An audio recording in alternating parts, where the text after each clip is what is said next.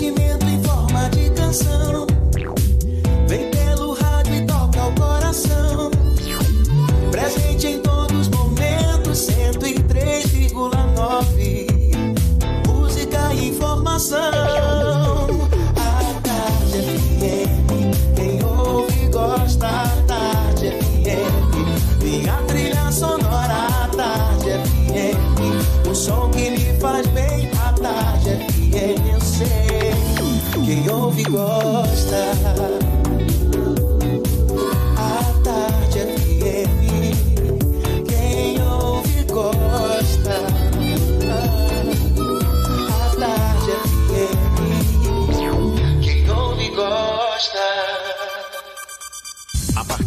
agora, na Tarde FM, Isso é Bahia. Um papo claro e objetivo sobre os principais acontecimentos do dia. Um programa com a marca do Grupo A Tarde de Comunicação e do Bahia Notícias. Para botar tempero no começo da sua manhã. Isso é Bahia. Isso é Bahia. Apresentação: Jefferson Beltrão e Fernando Duarte. Isso é Bahia. Oferecimento. A hora de economizar chegou. É agora ou nunca na Ferreira Costa. Maratona de ofertas AutoSar de veículos. Corra para o Shopping Bela Vista e aproveite. Que maravilha! Salve, salve! Bom dia! Seja bem-vindo, seja bem-vinda! Estamos começando mais um Isso é Bahia. E vamos aos assuntos que são destaque nesta quarta-feira, 4 de março de 2020. Sete municípios baianos estão classificados como de alto risco para surto ou epidemia de dengue. Sobe para 20 o número de casos investigados do novo coronavírus na Bahia. No Brasil, são quase 500 os casos suspeitos. Hospitais baianos vão realizar mutirão de mamografia. Guarda Municipal de Salvador dará curso gratuito de defesa pessoal para mulheres. Ônibus é incendiado no bairro de Ondina, em Salvador. Proposta de reforma da Previdência dos servidores públicos municipais deve chegar hoje à Câmara de Vereadores. Salvador registra o resgate de quase 40 cobras entre janeiro e fevereiro deste ano. Sandro Regis é o novo líder da bancada de oposição na Assembleia Legislativa da Bahia. Deputados aprovam o empréstimo de 250 milhões de reais ao governo do estado. Promotora de Justiça Norma Angélica toma posse do cargo de Procuradora-Geral do Ministério Público da Bahia. Técnico do Vitória, Geninho mantém de mistério para enfrentar o Lagarto pela Copa do Brasil. Jogadores do time B do Bahia se reapresentam de olho no confronto com Doce Mel pelo Campeonato Baiano. São assuntos que você acompanha a partir de agora no Isso é Bahia. Programa, como sempre, recheado de informação. Temos aqui notícias, bate-papo, comentários para botar tempero no começo da sua manhã. Junto comigo, por favor, seu Fernando Duarte de Peito Aberto. Bom dia!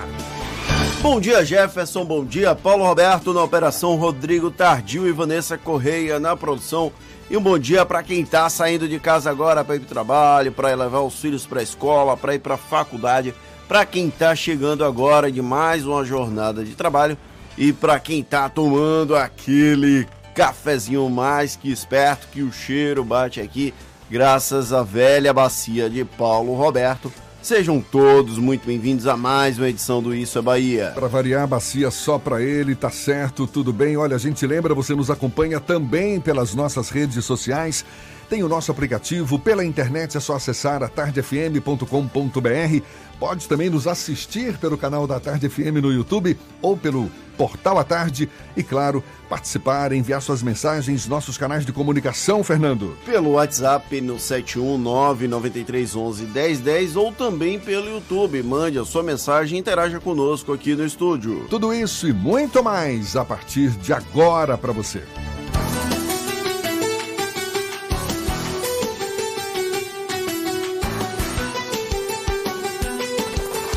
Isso é Bahia. Previsão do tempo. Previsão do tempo. Previsão do tempo. Mais um começo de dia já com calorão. Essa quarta-feira amanheceu aqui na capital baiana com 27 graus. É, eu vindo para cá, tava lá no painel do meu carro, 27 graus, céu claro, com algumas nuvens também. pelo menos nesse começo de manhã, sem sinal de chuva. A gente vai saber da previsão para o resto da quarta-feira com Ives Macedo. Bom dia, senhor Ives. Oi, Jefferson, muito bom dia para você, para os amigos aí no estúdio e para o ouvinte em nossa sintonia. Salvador deve ter, ter tempo estável nesta quarta-feira. A, a previsão é de sol o dia inteiro com poucas nuvens. A temperatura mínima é de 27 graus e a máxima de 30 graus. E claro, Jefferson, vale lembrar do protetor solar ele que não pode faltar nesse tempo, né? Vamos para a região metropolitana. Falo agora com você de Dias Dávila. Na cidade, o céu deve ficar com muitas nuvens nesta quarta-feira, mínima de 25 e máxima de 34 graus. Em Candeias não é muito diferente, não. Sol com muitas nuvens nesta manhã mínima de 24 e máxima de 35 graus. Antecipa a semana do consumidor na Fast Shop. iPhone 11 por R$ 4.299. Compre agora no app, receba em casa ou vá a uma loja. Corra, é só até domingo. Fast Shop. Jefferson, eu vou ali e volto já trazendo a previsão para Luiz Eduardo Magalhães e Itororó. É com você. Por favor, volte mesmo, hein? Valeu, valeu, Ives. Agora 7 e 7 na tarde FM. Isso é Bahia. O ex-ministro, o ex-ministro da Cultura, Juca Ferreira, que é do PT, não poupou críticas à provável candidatura da Major Denise Santiago da Polícia Militar da Bahia à Prefeitura de Salvador pelo partido. O nome dela vem sendo defendido com unhas e dentes pelo governador Rui Costa. Juca afirmou que roga para que os, os, os orixás ajudem a desfazer esse erro. As críticas de Juca Ferreira à imposição da candidatura de Major Denise é tema do comentário político de Fernando Duarte. Isso é Bahia. Política. A Tarde FM. O ex-ministro da Cultura, Juca Ferreira, nunca foi lá uma figura muito presente na cena política soteropolitana, pelo menos ao longo das décadas mais recentes. Porém, ao se apresentar como pré-candidato do PT à Prefeitura de Salvador, ele tem sido responsável por apresentar verdades inconvenientes aos correligionários. Em entrevista ao Bahia Notícias, Juca Ferreira foi bem explícito ao falar sobre as contradições do processo. E com razão. A crítica mais incisiva foi a possível indicação da Major Denise Santiago como candidata do PT ao Palácio Tomé de Souza. Apesar de afirmar não conhecer o trabalho dela, Juca Ferreira ressaltou a anomalia que é o petismo clássico aceitar de bom grado a indicação de um egresso do militarismo como candidato.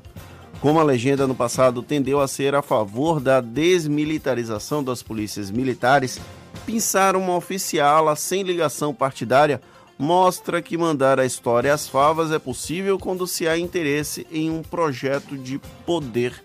E Denise não chega a ser a única militar que vislumbra apoio do petismo aqui em Salvador. Outro candidato, o deputado federal Sargento Isidório, também tem origem na Polícia Militar, ainda que esteja formalmente fora do círculo há quase 20 anos. Por ironia do destino, fruto parlamentar de um motim de policiais militares lá no início dos anos 2000. Juntos, como candidatos apoiados pelo governador Rui Costa, Denise e Isidório provam que o discurso do antimilitarismo ficou completamente cristalizado no passado longínquo de quando o PT tinha um projeto político e não um programa de poder o erro simbólico tratado por Juca na conversa com os repórteres Bruno Leite e Matheus Caldas pode ser interpretado a partir da ótica da outsider alçada como candidata de um partido tradicional. Denise está muito longe de ser uma política profissional. Isso funcionaria melhor dentro de uma sigla que atuasse menos com o fígado, algo que definitivamente não é o caso do PT. Ainda assim, a tendência atual é que Rui e os petistas paguem para ver com a Major escolhida, bem entre aspas, como candidata. Como se não bastasse esse calo chamado Juca Ferreira, até mesmo o ex-presidente da Petrobras, o petista de carteirinha José Sérgio Gabrielli, endossou a crítica à militarização da política e foi ainda mais longe nesta terça-feira O governo de Rui não é de esquerda, segundo ele. Gabriele usou até uma forma bem discreta para evitar dizer que o correligionário é de direita. Abre aspas. É um governo de coalizão, disse ele, tirando pelas declarações de membros do próprio partido. Definitivamente, o governador Rui Costa está longe de estar em moral em alta com todos os aliados. Na edição de hoje do Jornal à Tarde, aqui na coluna de Levi Vasconcelos, ele fala que grande parte do PT de Salvador até já aceita essa indicação de Denise Santiago como provável candidata à Prefeitura de Salvador pelo PT. Mas ele, ele indaga aqui que muitos dos correligionários ficam se perguntando, mas escuta, por que, que ela não dá as caras? Só que tem um detalhe, não é? A Major Denise Santiago, por ser policial militar, ela não tem, a, a digamos, a mesma liberdade para exercitar atividades político-partidárias. O Levi faz questão de frisar esse aspecto. E mais do que isso, né? no caso dos PMs, não há a obrigatoriedade de filiação partidária até o dia 4 de abril, como é no caso dos civis já que a lei permite que os militares se filiem até no dia da convenção. Ou seja, tem aí de fato algo incômodo, não é? Um... Entre os, os partidários do PT. Há um ruído muito sério dentro das bases do PT, apesar dos delegados já serem uma maioria pró a Denise Santiago, mas tanto o Juca Ferreira quanto a Vilma Reis, a socióloga Vilma Reis, integram um grupo que é muito reticente à figura de Denise Santiago. Não a Major em si, porque é uma figura muito afável, tem todo um trabalho por trás da Ronda Maria da Penha, ela é responsável por essa expansão, mas ainda assim tem uma, um ranço, digamos assim, do militarismo, de ser uma figura que não é historicamente ligada ao Partido dos Trabalhadores, o PT que sempre fez política com o fígado vamos tirar pelo grande nome do PT, que é o ex-presidente Luiz Inácio Lula da Silva, ele sempre foi ele sempre foi para a eleição com fígado e não com a razão, né? Quando ele foi com a razão em 2002, acabou sendo eleito, mas durante muito tempo a eleição sempre foi aquela eleição de fígado, que é se fosse mulher, é como se tirasse de dentro do útero aquela força emocional. E aí precisa ver como é que o PT clássico vai se comportar, se vai realmente a militância para as ruas fazer campanha para Denise Santiago. Tem a reunião que deve definir essa peleja municipal, essa peleja aí de 2020 na capital baiana, marcada para o dia 14, não é isso? 14 agora desse mês, quando o PT finalmente deve, enfim, é, anunciar com oficializar, mais clareza, né? Porque exatamente tem, um, tem uma expressão que não dá para falar no ar, mas o governador Rui Costa, ele é, impôs, ele colocou a mão na mesa, bateu a mão na mesa com tudo e disse que seria a Major Denise Santiago e até aqui o PT já teria aceitado. Mas até lá, muitos petistas ainda vão espernear, certamente. E Agora... até depois disso também.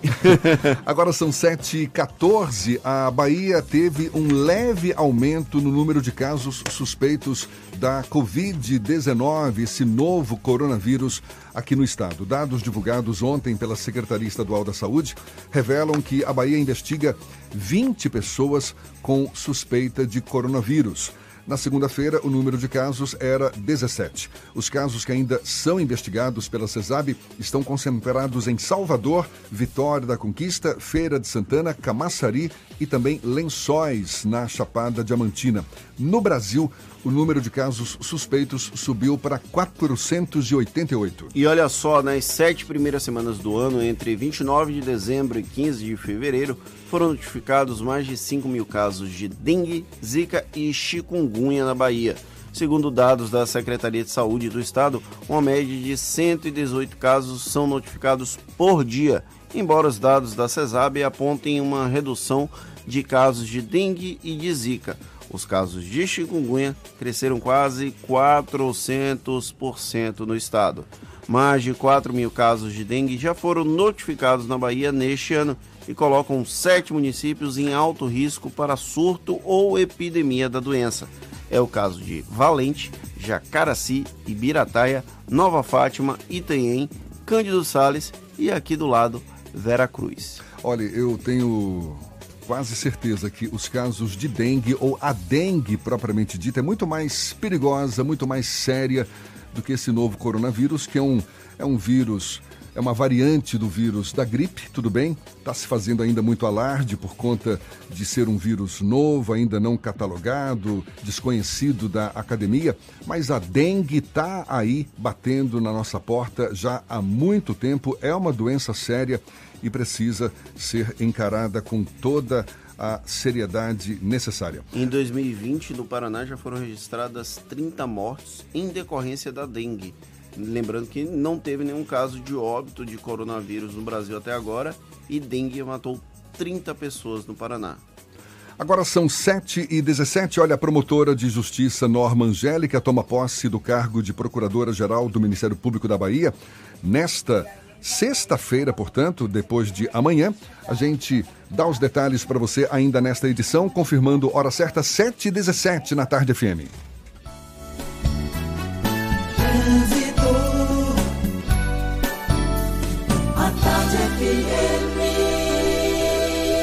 Oferecimento. Monobloco, o pneu mais barato da Bahia a partir de R$ 149,90. Bahia VIP Veículos, seminovos com entrada a partir de um real. Avenida Barros Reis Retiro. A gente já está sobrevoando a grande Salvador, Cláudia Menezes, que sempre tem uma vista privilegiada lá de cima, de olho nos motoristas, tem novidades pra gente. Bom dia, seja bem-vinda, Cláudia. Bom dia, Jefferson. Bom dia para toda a turma do Isso é Bahia aí no estúdio. Faltou a repórter corajosa, viu? Eu gosto que você sempre fala. Mas eu assim sei que comigo. você é. Coragem não te falta. Coragem é o meu nome. Olha só, Jefferson, realmente estou aqui em Lauro de Freitas, região metropolitana. Por aqui, você que vai sair da região do aeroporto, rumo às praias, vai encontrar um movimento bem tranquilo na Estrada do Coco. E você que saiu de Abrantes, só vai encontrar intensidade na Estrada do Coco, no trecho de Lauro de Freitas, no sentido Salvador. Novidade boa aí para você que vai pegar aí a estrada a seguir para as praias do litoral. Já conhece o Tena Lady Discret Mini Plus? O absorvente para incontinência com abas da Tena, que absorve duas vezes mais do que absorventes menstruais. Uma novidade Tena feita para sua total descrição. Jefferson. Obrigado, Cláudia. A Tarde FM de carona com quem ouve e gosta. Olha só que legal, a Guarda Municipal vai dar curso gratuito de defesa pessoal para mulheres. E um ônibus foi incendiado no bairro de Ondina, aqui na capital. Os detalhes você acompanha ainda nesta edição. A Tarde FM 719. Você está ouvindo Isso é Bahia. Manter suas vacinas atualizadas protege você e quem está ao seu redor, garantindo mais saúde para quem você ama. Existem vacinas para todas as idades, do bebê ao vovô. Essa é uma dica do LPC, que te convida a fazer parte do movimento pela saúde consciente, tornando o cuidado com a sua saúde mais eficaz e o sistema mais equilibrado. LPC Laboratório Vacinas. Conheça nossa unidade no Mais Empresarial em Buraquinho, 2203-9955. Aqui é trabalho, aqui é trabalho de noite e de dia. Aqui é trabalho, aqui é trabalho, meu nome é Bahia. Sou baiano, tem o G de gente, tem também G de gestão. Aqui é trabalho, é tamanho G como nunca se viu. Aqui é trabalho, é o melhor governo do Brasil. Governo do Estado, Bahia, aqui é trabalho. Com os avanços tecnológicos, muitas dúvidas surgem. As máquinas vão roubar nossos empregos. Eu estou preparado para as inovações do mercado? Pois é, o seu futuro precisa de respostas. E para isso você pode contar com a Possimatec. Venha estudar em um dos maiores centros tecnológicos do país e tenha contato com professores experientes que vivem na prática o dia a dia da inovação. Só a Possimatec une conhecimento teórico à aplicação prática numa infraestrutura diferenciada para você ser reconhecido pelo mercado. Acesse possimatec.com.br e escolha seu curso. O sabor que contagia, alegria e disposição. Energize o seu dia e leve a vida com mais emoção.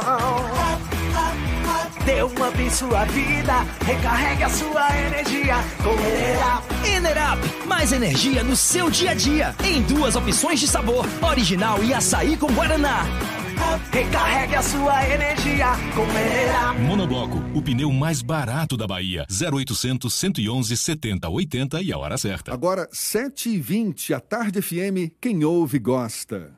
Você sabia que na Monobloco toda a energia elétrica utilizada para consertar o seu carro é captada de placas solares? E que o óleo trocado do seu carro vai para reciclagem para ser refinado novamente? E que na Monobloco os pneus velhos deixados pelos clientes podem virar chachim, cadeira e até asfalto? Não sabia? Então se ligue. Monobloco faz tudo de mecânica e tem o pneu mais barato da Bahia. Água de Meninos, Lauro de Freitas e Abrantes. 0800 111 7080. Voltamos a apresentar Isso é Bahia. Um papo claro e objetivo sobre os acontecimentos mais importantes do dia. Daqui a pouco a gente vai falar sobre um assunto que interessa muitas pessoas, especialmente as mulheres, as varizes. Temos como convidado o médico angiologista e cirurgião vascular André Brito. Portanto, daqui a pouquinho, primeiro vamos à redação do portal Bahia Notícias. Lucas Arras tem novidades pra gente. Bom dia, Lucas. Bom dia, Jefferson. Bom dia para quem nos ouve nessa manhã de quarta-feira. Eu começo falando do ex-ministro da Cultura e pré-candidato à Prefeitura de Salvador pelo PT, Juca Ferreira. Ele, em entrevista ao Bahia Notícias, apelou aos orixás para, segundo ele, desconstruir o erro da eventual candidatura da Major, Major Denise Santiago pelo PT baiano. Juca criticou a escolha da PM para concorrer em Salvador e diz que Denise é um nome cavado pelo governador Rui Costa. Na visão do ex-ministro, Denise é um nome advindo da PM e por isso seria um erro simbólico para a legenda. Denise, segundo Juca, causa um desconforto gigantesco dentro da sigla e, na visão dele, mesmo com a iminente escolha do, da Major, não há definição dentro do PT em torno do nome da oficial. Juca reafirmou sua pré-candidatura à Prefeitura de Salvador. E com recursos garantidos por meio do programa Natura Musical, o álbum Alto da Maravilha, a ser lançado aí, álbum em parceria do cantor Russo Passapusso, vocalista da banda baiana System, a dupla Antônio Carlos e Jocafe, ganhará um show de lançamento em Salvador no fim do ano. A apresentação deve ocorrer no dia 19 de dezembro, na Praça Quincos Berro d'Água, no Pelourinho. O álbum é, captou um total de 257 mil reais em renúncia fiscal. Eu sou Lucas Arraes, falo direto da redação do Bahia Notícias para o programa Isso é Bahia. É com vocês, Jefferson e Fernando. Valeu, Lucas. Agora, 7h24. Olha, dados da Sociedade Brasileira de Angiologia e de Cirurgia Vascular revelam que quase 40% em média da população brasileira possui varizes e outras complicações vasculares. Nos homens, a incidência é em torno de 30%, nas mulheres, 45%. Isso levando em consideração todas as faixas etárias. A gente mergulha mais no assunto conversando agora com o médico angiologista e cirurgião vascular André Brito, nosso convidado aqui no Isso é Bahia. Bom dia, seja bem-vindo, doutor André. Bom dia, Jefferson. Bom dia, Fernando. É um prazer estar aqui e poder falar um pouco desse tema tão importante aí para toda a sociedade. A gente lembra que nossos ouvintes, por favor, fiquem à vontade para enviar suas dúvidas, suas mensagens, nossos canais de comunicação, Fernando. São WhatsApp no 71993111010 e também pelo YouTube. Mande a sua mensagem e interaja aqui conosco. Por que a incidência de varizes é tão grande nas pessoas em geral, doutor? É, a, a incidência é, é, muito grande e parece esse ser um, um dos motivos que ela chega a ser subestimada, né? Porque a grande maioria dos casos são formados por casos mais simples, veias que não levam a uma, incapacita uma incapacidade de trabalho, que não levam a problemas tão graves. Mas a gente sabe que casos mais avançados, quando não realizado o tratamento, podem realmente levar a quadros mais graves, que tirem as pessoas da sua capacidade física, sua capacidade laborativa. E por isso a importância da gente estar tão atento.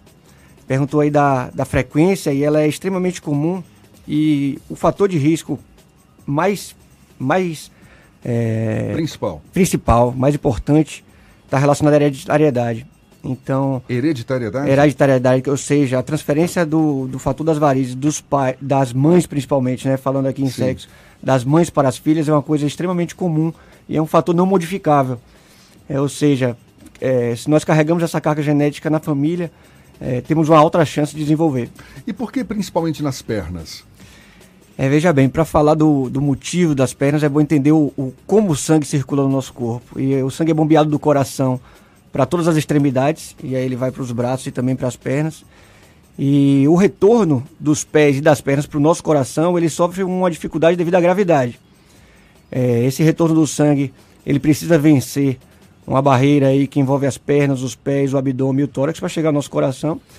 E muitas vezes isso não é possível por é, falha na parede dos vasos, por musculaturas ineficientes, por esses fatores genéticos que a gente comentou. As mulheres com seus fatores hormonais e principalmente a gestação com o útero gravídico ali por nove meses, muitas vezes levam a compressão dos vasos também. Então, esses motivos fazem a gente entender por que nas pernas são o local mais comum do desenvolvimento das varizes. Quer dizer que pessoas que ficam em pé por um tempo mais prolongado, elas ficam mais sujeitas a, a desenvolver varizes? Sem dúvida. Bastante pesquisa foi feita nessa área em diversos países do mundo e o que foi percebido é que pessoas que passam períodos prolongados de pé, que têm trabalhos, e aí nós podemos falar de militares, pessoas cabeleireiro, pessoas que trabalham no ônibus, é uma coisa muito comum é mais comum que essas pessoas desenvolvam, porque além de estar de pé, elas costumam, alguns deles costumam estar parados, ou seja, com a musculatura sem estar trabalhando muito, estimulando esse retorno do sangue. Então é mais comum sim o desenvolvimento de varizes nessas pessoas. As técnicas para remoção ou re redução de danos são sempre cirúrgicas, intervenções cirúrgicas, ou existem outras formas de evitar um grande impacto das varizes? É, vamos lá. No, a medicina desenvolve muito rápido e no tratamento das varizes não é diferente. Nos últimos anos, o, o, o tratamento das varizes tem evoluído muito. A técnica inicialmente era feita somente por técnicas cirúrgicas, eram muito agressivas, é, causavam um impacto muito grande no paciente, o que acabava tirando do tratamento cirúrgico muitos pacientes idosos que não tinham condição de cirurgia, muitos pacientes diabéticos, pacientes com problemas no coração, o que limitava muito porque justamente são pacientes que, em que a doença é muito comum. Nos últimos anos, nós é, percebemos o desenvolvimento de técnicas menos invasivas, técnicas com cortes muito pequenos ou até mesmo sem cortes. E aí entram tecnologias como o laser, como a radiofrequência, em que você consegue destruir a parede daquele vaso doente sem precisar retirá-lo. Isso é uma coisa extremamente importante no nível da saúde pública e isso vem acontecendo é, de forma bem palpável na, na Bahia. A espuma é uma técnica em que você pode fazer a aplicação de uma substância dentro desses vasos através de agulha e conseguir também esclerosar, que é destruir a parede desse vaso, de um vaso doente que não estava te causando benefício, e, e você resolver o tratamento sem a ida desse paciente para o centro cirúrgico, ou seja, com o paciente através de consultas ambulatoriais no próprio consultório. É verdade, é bem verdade que não é feito muitas vezes de um procedimento só, precisa de alguns retornos, mas é um avanço incrível para esse perfil de paciente que a gente comentou aqui. Pacientes que antes eram colocados de lado e tinham que conviver com isso e não tinham acesso a uma cirurgia. Ah, durante eu, eu, convivi, eu convivi com pessoas com varize, todo mundo na família conhece alguém que tem varize, então tem sempre isso. Tem aquelas meias que as pessoas usam também para comprimir a perna. Como é que funciona? O, o, por que que usa esse tipo de, de equipamento, digamos assim? É, a gente falou um pouquinho aqui mais cedo do mecanismo e, é, e isso que é importante entender. A gravidade atrapalha muito a circulação dos membros inferiores, porque nós estamos a maior parte do tempo, do tempo ali durante o dia de pé ou sentado. E o mecanismo em que a meia atua é justamente reduzindo o, o espaço dessas veias que estão dilatadas. Você ajuda esse retorno do sangue através de uma compressão da parede dos vasos, ou seja, as válvulas ficam mais próximas, fica um maior espaço de sangue retido na panturrilha e nas pernas, e você tem menos inchaço, que é o denominado edema dos membros inferiores, e você tem uma capacidade maior de circulação. A panturrilha, para você ter ideia, Fernando, a importância dela era conhecida no, no passado pelos médicos mais antigos como o coração periférico. A capacidade da musculatura se contrair na panturrilha faz o nosso sangue voltar, ou seja, bombear o sangue de volta para o coração. E aí a gente já pode falar mais uma vez aí não só da meia elástica, mas da importância da atividade física, de uma musculatura bem desenvolvida e você conseguir bombear esse sangue de volta para o coração, ou seja, ajudar o seu organismo a funcionar. O sedentarismo é um fator também de risco para as varizes e, e, e, junto aí com essa capacidade física, eu acho uma coisa importante. Mais Pro... uma vez, a atividade física sendo aí destacada como super importante, né, no, no dia a dia das pessoas. O senhor está falando que tem a tem a ver com a, a dilatação do, do, dos vasos, não é? Agora, durante o verão, por exemplo, a gente supõe que, que possa haver uma dilatação maior também dos vasos por conta do aumento da temperatura. Isso é mais um fator de risco, ou seja, pessoas mais suscetíveis a varizes devem estar mais atentas durante o verão. Mas eu vou pedir para essa resposta ser dada já já. A gente está conversando aqui com o médico angiologista e cirurgião vascular André Brito sobre as varizes que incidem incidem em quase 40% em média da população brasileira. Já já, portanto, 29 para as 8 aqui na Tarde FM.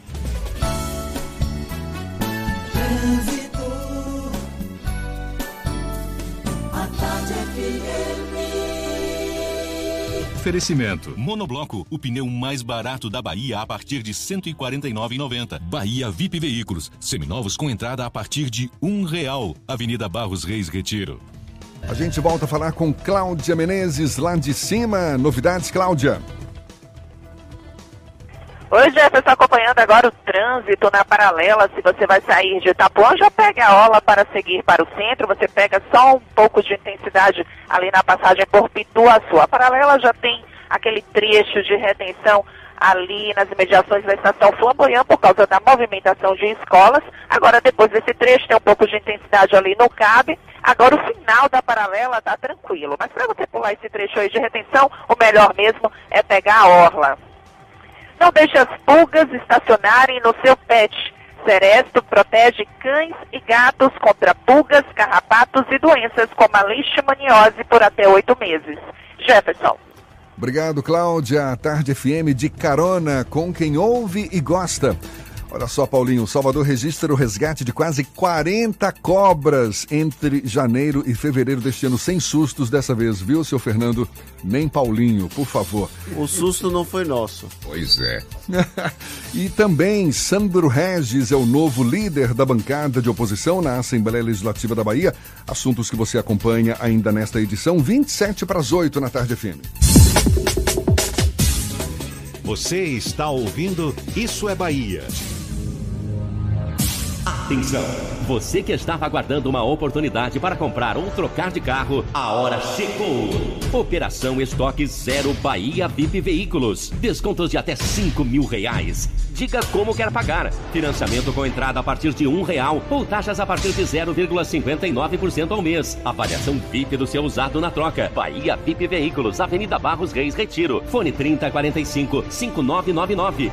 Consulte condições na concessionária. No trânsito, a vida vem primeiro. Quer fazer sua carreira decolar? Então, não perca mais tempo. As aulas já estão começando. Aproveite que a Unime tem uma condição muito especial para você. Comece a estudar agora e pague só a partir de abril. Consulte condições. Na Unime, você tem o apoio de professores experientes, conta com o canal Conecta, o portal de empregos exclusivo e ainda se prepara para o mercado de trabalho na prática. Faça já sua prova. unime.edu.br Unime. Todo dia é dia de acreditar. Pensou em reconhecimento? Pensou Aquibel, a única escola de inglês na Bahia recomendada pela Embaixada Americana. Pensou em excelência de ensino? Pensou Aquibel, referência em capacitação de professores de inglês da Bahia. Pensou em aumentar seu network? Pensou Aquibel, uma escola que te ajuda a se conectar com novas pessoas e com o mundo.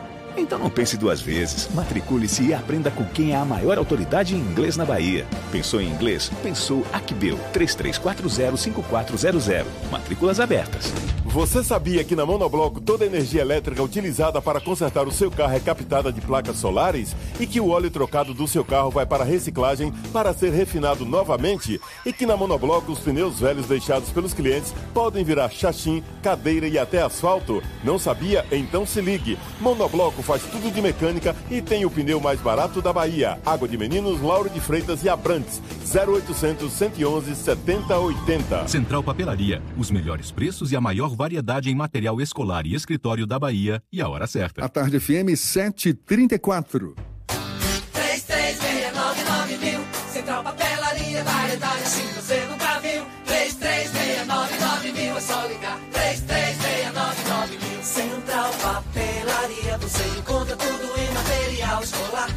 Pro seu escritório, variedade fácil de estacionar.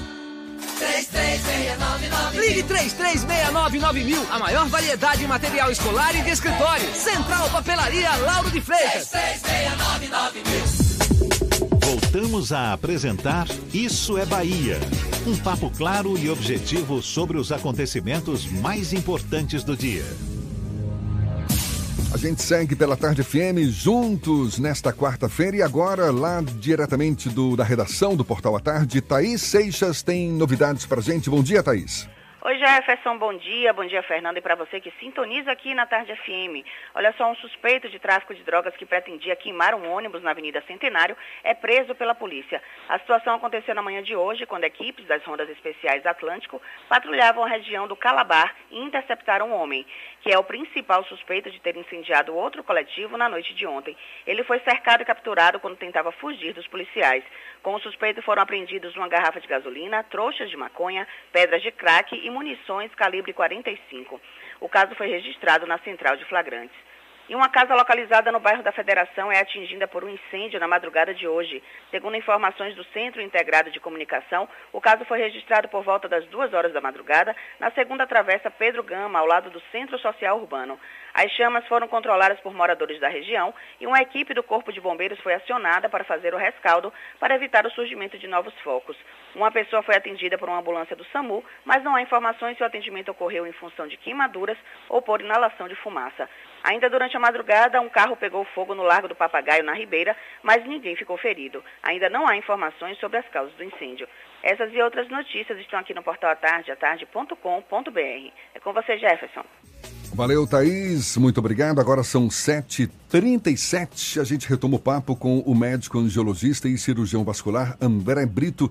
Estamos aqui conversando com, com, é, sobre as varizes, essas veias não é, superficiais, dilatadas, tortuosas, mais comuns nos membros inferiores, que indicam um problema na circulação do sangue venoso. É o sangue que está voltando para o coração. Durante o verão, doutor André, a essa condição pode piorar devido às altas temperaturas que ajudam na dilatação desses vasos? É, vamos lá, Jefferson. O, o, a doença das varizes ela é uma doença crônica, precisa de muitos anos para se desenvolver. A gente falou um pouquinho dos fatores de risco, e aí tá envol, estão envolvidos o fator familiar, está envolvido também o número de gestações. Então, o, o verão, o calor, ele provavelmente não vai ser o fator que vai fazer a gente desenvolver varizes. Não está nada provado que varizes sejam mais comuns em locais de clima quente. Porém, os sintomas e a sensação do paciente costumam ser piorados no verão, principalmente é, pelo inchaço nas pernas, costuma ser maior no período do verão. A gente falou um pouquinho mais cedo sobre as meias de compressão e as meias elásticas. A gente enfrenta uma dificuldade maior nos locais muito quentes, porque muitos pacientes têm dificuldade de usar essas meias no período mais quente. Então tem uma relação sim com o verão, mas a gente não pode atribuir isso ao desenvolvimento das varizes, mas assim é uma piora dos sintomas e é uma situação mais desconfortável. A gente conversava aqui nos bastidores sobre pessoas que fizeram a cirurgia e que voltam a ter problemas com varize. É normal essa recorrência? Acontece com frequência? É, isso é bem verdade e acontece sim. O, o motivo principal, e muitas vezes fica essa dúvida, e se foi uma cirurgia bem feita, se foi o mesmo vaso que voltou. O que eu posso afirmar é que na maioria das vezes são novos vasos que se desenvolvem ao longo dos anos. Principalmente porque, mesmo que o paciente, alguns pacientes seguem a risca ali o controle de peso, o uso de meias elásticas, a gente precisa saber que os principais fatores de risco são fatores não modificáveis, ou seja, nós não conseguimos alterar a nosso fator familiar, a nossa capacidade genética, é uma coisa bem difícil de alterar. O, o, o, sexo feminino é uma coisa mais comum. O número de gestações, quando as mulheres já tiveram um número, é, duas, três ou mais gestações, também eleva esse risco e esse é um fator que é duradouro, ou seja, a pessoa carrega isso ao longo de sua vida. Então não é uma coisa rara, não, Fernando. Isso pode acontecer e a gente pode tentar é, mitigar, reduzir esse risco através do que a gente conversou mais cedo. É, são, parecem simples, mas não são que é o controle de peso, atividade física, tentar implantar isso, evitar o sedentarismo. e eh, talvez a gente consiga reduzir isso e o uso da meia elástica que a gente já comentou também.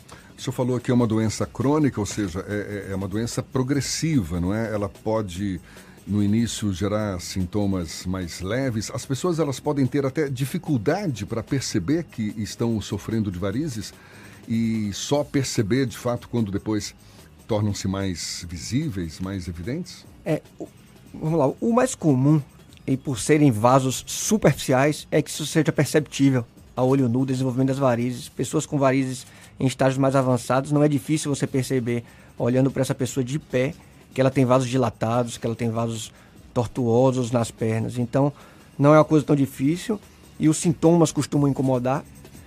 É, os casos mais graves costumam levar algum período para se desenvolver. A gente falou um pouco de porcentagem aí. A gente estima que no Brasil hoje 1 a 1,5% desses casos sejam de casos graves. E quando eu digo casos graves, são casos em que há o surgimento de feridas, de úlceras nas pernas, o que é uma coisa é, que torna o tratamento mais complicado, mais difícil. As varizes evoluem para uma úlcera, é isso? É, o, a insuficiência venosa que as varizes provocam, com o surgimento do edema, que é o inchaço nas pernas, pode levar ao surgimento das úlceras, sim, de uma forma direta. As úlceras que são mais comuns perto dos tornozelos e que podem trazer uma incapacidade física bem importante para esses pacientes. Isso mais comum com o avanço da idade ou não necessariamente? É, sem dúvida, com o avanço da idade, isso é mais comum pelo tempo de duração da doença. Mas é possível sim ver pacientes abaixo dos 50 anos já com desenvolvimento de úlceras e é importante que esses pacientes sejam tratados e merecem uma atenção especial. Em que momento o paciente deve procurar o médico? Ele tem uma predisposição genética, ele já deve fazer o acompanhamento logo de uma determinada idade ou só quando aparece algum tipo de sintoma? É, a gente falou um pouquinho mais cedo, não é difícil perceber, porque é uma coisa bem aparente e evidente nos membros inferiores. Então, o paciente que ele tem inchaço nas pernas ou que ele já começou a perceber alterações das veias, veias dilatadas, veias tortuosas, veias esverdeadas na perna, é importante que ele procure um angiologista, um cirurgião vascular, para que seja indicado o melhor tratamento para ele. E esse tratamento aí pode ir desde uma linha de um tratamento clínico, não cirúrgico, uso das meias elásticas, uso de algumas medicações que podem ajudar, mudança nos fatores aí nos fatores de risco, ou seja, mudança nos hábitos de vida, até os tratamentos mais avançados, e a gente falou um pouquinho mais cedo, podem ser tratamento cirúrgico, que é uma cirurgia convencional, que é conhecida, muita gente tem pessoas na família que já foram submetidas a tratamento cirúrgico, ou outros tratamentos menos invasivos, que vão desde aplicações, uso de laser, algumas técnicas mais modernas e menos invasivas. A mãe teve, a avó teve, a filha tá na segunda gravidez, mas ainda não teve nenhuma, não tá visível a varize. É importante já procurar se cuidar, procurar o apoio de um angiologista, porque a probabilidade é alta de desenvolver. É nesse momento que você deve fazer esse, esse acompanhamento? Sem dúvida. É, é- é- o quadro foi bem, bem retratado aí. Não é raro isso acontecer. Hoje tem uma atenção muito maior com a saúde. Os jovens estão é, preocupados com isso para que a gente chegue na, na idade mais avançada com uma boa condição de saúde. É importante sim. O período da gestação nesse perfil de paciente é extremamente importante ser acompanhado, porque é um período que você tem um, um útero uma mudança hormonal no organismo. Então é um período em que merece uma orientação, merece orientar bem a atividade física da gestante, merece ser orientado bem o uso das meias de compressão. Então a pergunta é, é- é extremamente importante e, e merece sim, merece sim, Fernando. Agora, como eh, o senhor mesmo destacou, é uma questão genética, muitas vezes, isso não significa que vá se livrar das varizes. Pessoas mais eh, eh, suscetíveis. Não, essa pergunta é parecida com o que a gente comentou sobre, sobre, a, sobre o retorno após a cirurgia. A gente pode fazer alguns mecanismos para tentar reduzir esse risco, fazer a nossa parte, mas é claro que o, isso pode acontecer independente da nossa, da nossa capacidade aí por conta do, do fator genético. Tem ouvinte aqui interagindo com a gente, é uma pessoa, Maria, do final 0274, falando: Bom dia, eu fiz a cirurgia e voltou. Eu uso meias, isso ajuda mesmo?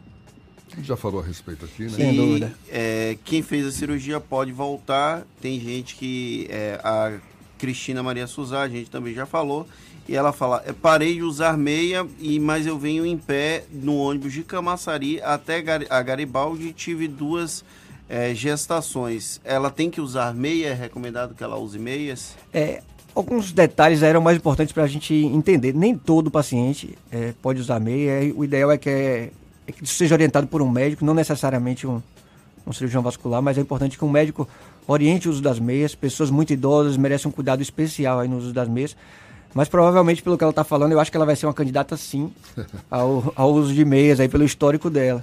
E só para a gente finalizar, a, a, cirurgia foi colocada aqui como uma das formas de, de cuidar das varizes e tal, mas tem também uma técnica com a, a base de injeção, como é, como é que é que funciona é, isso? No, no, é uma técnica muito antiga que era usada somente para os vasos muito, muito finos, com pouco calibre. Você, é, o objetivo é aplicar uma substância que faça uma esclerose, ou seja, que destrua a parede do vaso. Aquele vaso doente, que não estava te trazendo nenhum benefício, você pode destruir a parede daquele vaso.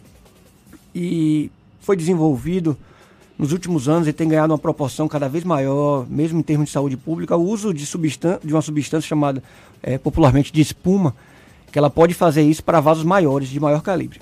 A importância disso, é uma importância bem grande, é que pacientes que não tinham um teto cirúrgico, ou seja, uma uma capacidade para ser submetido a um procedimento cirúrgico, hoje podem ser tratados. Muitas vezes isso não precisa ser feito necessariamente no centro cirúrgico, deve ser feito a nível ambulatorial, ou seja, em consultório. É verdade que isso precisa ser feito é, muitas vezes mais de um procedimento, algumas vezes são várias aplicações, mas o tratamento pode sim, pode sim, Jefferson, ser feito através de, de aplicação dessa espuma, e isso é uma coisa bem importante, inclusive para os pacientes que a gente falou mais cedo, com quadros mais graves, pacientes que têm úlceras se beneficiam bastante desse tipo de tratamento, porque ele não tem cortes, então ele traz aí menor risco é, de infecções. E é um tratamento bem, bem presente já no nosso meio hoje em dia. Chegou tanto, tanto só, só mais instantinhos. Tanto é, essa aplicação da espuma quanto a cirurgia são procedimentos atendidos pelo SUS? Sim, sim. Hoje na, na cidade de Salvador, os dois procedimentos podem ser feitos pelo SUS em hospitais que têm cirurgião vascular. Maravilha, Fernando. Tem mais uma pergunta aqui da Zeneide. Ela pergunta se a menopausa também pode influenciar na formação de varizes. É, as varizes estão extremamente relacionadas à questão hormonal. E é mais um motivo aí de elas estarem mais relacionadas às mulheres. A gente falou das gestações, mas sem dúvida a questão hormonal, e aí entra também a menopausa está relacionado ao surgimento das varizes. As varizes elas começam a estar presentes na vida das mulheres após a puberdade, quando os hormônios começam a agir. Piora na gravidez, quando nós temos as alterações hormonais e tem um novo pico de pior aí no período da menopausa. Então é ligar o sinal de alerta aí, não é? Tá todo mundo de alguma forma, enfim, tendo que se cuidar, obviamente, para evitar problemas como esses. André Brito, médico angiologista e cirurgião vascular, conversando conosco aqui sobre as varizes. Muito obrigado pelos seus esclarecimentos e um bom dia. Obrigado a vocês pela recepção. É um prazer estar aqui e poder falar através do, desse microfone tão importante. A gente lembra que esse bate-papo todo você pode assistir de novo pelo nosso canal no YouTube e também ouvir de novo pelo Spotify, no iTunes e também no Deezer. 7h49 na Tarde FM. Isso é Bahia. Economia. A Tarde FM. Bom dia, Jefferson. Bom dia, Fernando. Bom dia, queridos ouvintes da Tarde FM. Ontem foi um dia de grande volatilidade nos mercados. Nosso índice Bovespa oscilou 4 mil pontos da máxima do dia para a mínima e acabou fechando em baixa de 1% aos 105.537 pontos. Já o dólar fechou em alta de 0,9 aos R$ 4,52. A notícia que gerou essa volatilidade nos mercados veio dos Estados Unidos. O Banco Central americano cortou os juros em 0,5%, ficando na banda entre 1% a 1,25% em uma reunião extraordinária. No primeiro momento, os investidores ficaram animados e foram às compras. Depois, refletiram e tiveram receio desse corte anteceder uma recessão, o que levou à queda nas bolsas. Para amanhã, no exterior, teremos dados industriais nos Estados Unidos e na zona do euro. Já no Brasil, será divulgado o PIB de 2019, que deverá apresentar um crescimento de 1,10. Eu sou Leonardo Souza, sócio da BP Money, a nova plataforma educacional da BP Investimentos. Para maior informação, siga-nos no Instagram, bpmoney.com.br. Isso é Bahia. Apresentação: Jefferson Beltrão e Fernando Duarte. A Tarde FM. Quem ouve, gosta. Agora são 7h50, hoje, quarta-feira, quarta-feira hoje, não é isso? Meio isso. da semana. Olha, opções para você se divertir não faltam. Então, aumente o volume. Shows, dança, teatro, música, diversão. Ouça agora as dicas da Marcita com Márcia Moreira. Olá, vamos às dicas para esta quarta-feira. Durante a Segunda Guerra Mundial, um pracinha brasileiro e um soldado alemão se encontram em território italiano. Sem armas nem munição, ambos entram em conflito e passam a discutir sobre seus ideais, os valores humanos, as verdades e mentiras de uma guerra. Assim, é a peça 5 Segundos, que é inspirada em fatos reais. O texto é do professor, historiador e dramaturgo Ricardo Carvalho. No palco, os atores Felipe Mago e Felipe Veloso. A peça faz temporada na Sala do Coro do Teatro Castro Alves, de hoje até 26 de março, sempre às quartas e quintas-feiras, às 8 da noite. Ingressos a 60 e 30 reais. Peças automotivas, catracas de bicicleta, chapas, vergalhões e parafusos que se transformam em belas obras de arte. Assim, a exposição Vida Marinha em Ferro. O artista plástico Carl Spett criou peixes, caramujos, lagostas e tartarugas a partir de peças recolhidas em oficinas e em ferros velhos. A exposição será aberta na sexta-feira, 6 de março, às 7 da noite, no espaço de exposições do Projeto Tamar, em Praia do Forte. Visitação até 12 de abril e é gratuito. A Casa Respeita as Minas retoma na próxima sexta-feira o projeto Ouça as Minas, com pocket shows de várias artistas. A primeira a se apresentar é a cantora Márcia Castro, que vai fazer um show intimista de voz e violão com um repertório de canções que ela costuma tocar quando está sozinha. A Baiana Illy também participa da noite de abertura da casa. Dia 6 de março, a partir das 6 e meia da noite, na Casa Respeita as Minas, na Rua das Laranjeiras, no Pelourinho. Entrada gratuita. Mais dicas culturais no meu Instagram, Dicas da Macita. Beijos e boa diversão. Isso é Bahia. Agora, sete minutos para as 8 horas e um ônibus foi incendiado entre a Avenida Oceânica e a Rua Professor Sabino Silva, no bairro de Ondina, na noite de ontem, aqui em Salvador. Não há informações de feridos. Testemunhas informaram que o ônibus foi incendiado por pessoas encapuzadas que invadiram o veículo. Também ainda não há informações sobre o que motivou esse incêndio. Incêndio, portanto, deste ônibus em Ondina. A ação aconteceu depois que um homem foi morto por suposta troca de tiros com policiais da Rondesp no Calabar, bairro vizinho a Ondina, na tarde de segunda-feira. E olha só, a proposta da reforma da Previdência dos servidores de Salvador deve chegar hoje à Câmara de Salvador, a Câmara Municipal. O anúncio foi feito pelo presidente da Casa, vereador Geraldo Júnior. Já na quarta-feira da próxima semana, dia 11, o secretário de Gestão, Tiago Dantas, deve apresentar a proposta aos vereadores. A reunião está marcada para as três da tarde. Em comemoração ao Dia Internacional da Mulher, que vai ser celebrado no próximo domingo, a Guarda Civil Municipal de Salvador vai promover atividades gratuitas nesta semana. A programação começa hoje e também na sexta-feira com palestras, cursos de defesa pessoal e momentos de lazer da uma da tarde às 5 horas. O curso vai ser realizado no Centro de Referência Loreta Valadares, nos Barris.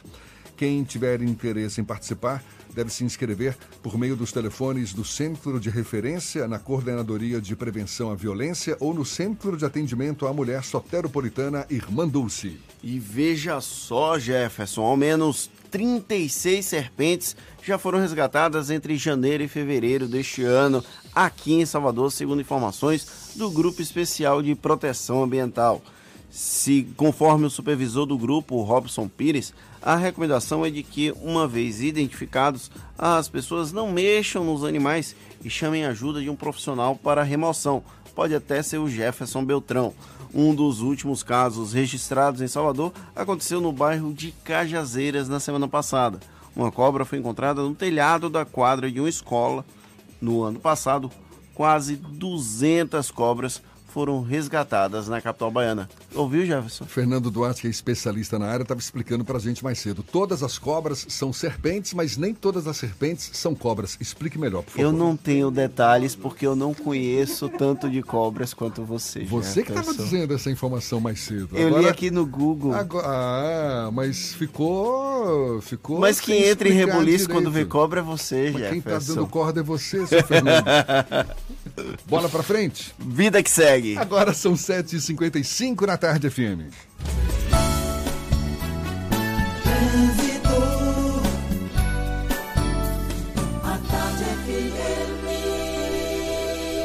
Oferecimento. Monobloco, o pneu mais barato da Bahia a partir de R$ 149,90. Bahia VIP Veículos, seminovos com entrada a partir de um real. Avenida Barros Reis Retiro. A gente volta a falar com Cláudia Menezes, longe das cobras, lá em cima, de olho nos motoristas. Novidades por aí, Cláudia? É, Jefferson, longe das cobras é ótimo, viu? Mas é isso mesmo, estou aqui em cima, sobrevoando agora aqui o finalzinho da paralela e está bem carregado, vem em direção à rodoviária. Segue carregada também a ACM Detran em direção à rótula, por isso, se você está na paralela, já pode fazer um corte na Luiz Eduardo Magalhães para chegar no Retiro, você vai chegar mais rápido. Vamos para outro ponto lá da, da rótula do abacaxi, se você quer chegar na Cidade Baixa ou no comércio, o melhor caminho para você é a Via Expressa, está fluindo livremente. Evite a Bonocô agora já tem bastante intensidade na Bonocô no trecho inicial, desde a saída ali do acesso norte. Vem aí a ligação Lobato, Pirajá, Ponte, Salvador Itaparica, metrô de Cajazeiras e VLT do subúrbio. O governo tamanho G do Brasil só podia ser o da Bahia. Governo do Estado, melhor governo do Brasil. Jefferson, com você. Valeu, Cláudia. A Tarde FM de carona com quem ouve e gosta. Intervalo e a gente volta já já para falar para toda a Bahia. É um instante só, 7h57 na Tarde FM. Você está ouvindo Isso é Bahia. Aqui é trabalho, aqui é trabalho de noite e de dia.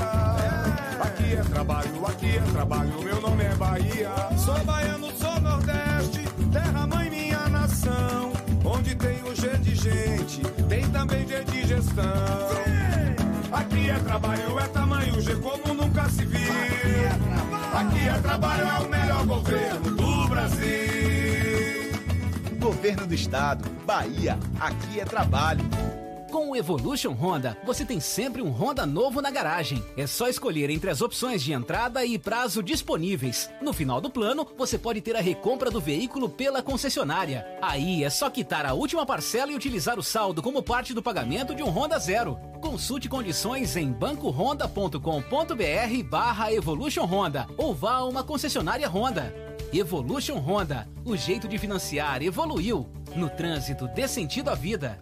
Com os avanços tecnológicos, muitas dúvidas surgem. As máquinas vão roubar nossos empregos? Eu estou preparado para as inovações do mercado? É, o seu futuro precisa de respostas. E para isso você pode contar com a Pós-Cimatec. Venha estudar em um dos maiores centros tecnológicos do país e tenha contato com professores experientes que vivem na prática o dia a dia da inovação. Só a Pós-Cimatec une conhecimento teórico à aplicação prática numa infraestrutura diferenciada para você ser reconhecido pelo mercado. Acesse pós-cimatec.com.br e escolha seu curso. Fazer sua carreira decolar? Então, não perca mais tempo. As aulas já estão começando. Aproveite que a Unime tem uma condição muito especial para você. Comece a estudar agora e pague só a partir de abril. Consulte condições. Na Unime, você tem o apoio de professores experientes, conta com o canal Conecta, o portal de empregos exclusivo e ainda se prepara para o mercado de trabalho na prática. Faça já sua prova. unime.edu.br. Unime, todo dia é dia de acreditar. Manter suas vacinas atualizadas protege você e quem está ao seu redor, garantindo mais saúde para quem você ama. Existem vacinas para todas as idades, do bebê ao vovô. Essa é uma dica do LPC, que te convida a fazer parte do movimento pela saúde consciente, tornando o cuidado com a sua saúde mais eficaz e o sistema mais equilibrado. LPC Laboratório Vacinas. Conheça nossa unidade no Mais Empresarial em Buraquinho, 2203 9955.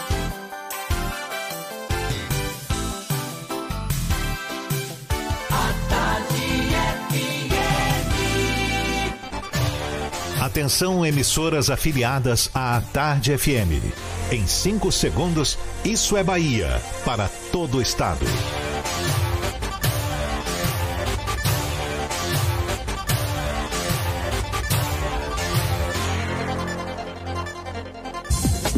No ar, isso é Bahia. Informação com a marca do Grupo A Tarde e do Bahia Notícias. Política, segurança, saúde, cidadania. Isso é Bahia. Apresentação: Jefferson Beltrão e Fernando Duarte. A Tarde FM. Quem ouve, gosta.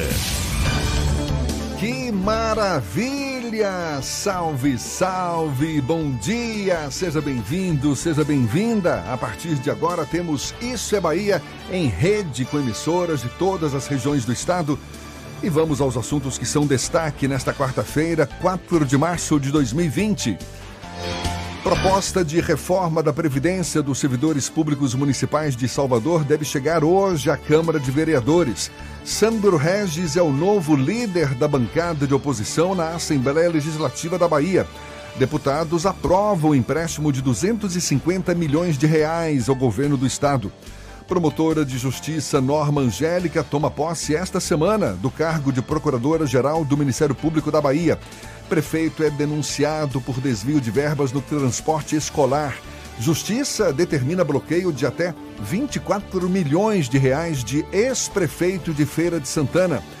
Técnico do Vitória, Geninho mantém mistério para enfrentar o Lagarto pela Copa do Brasil.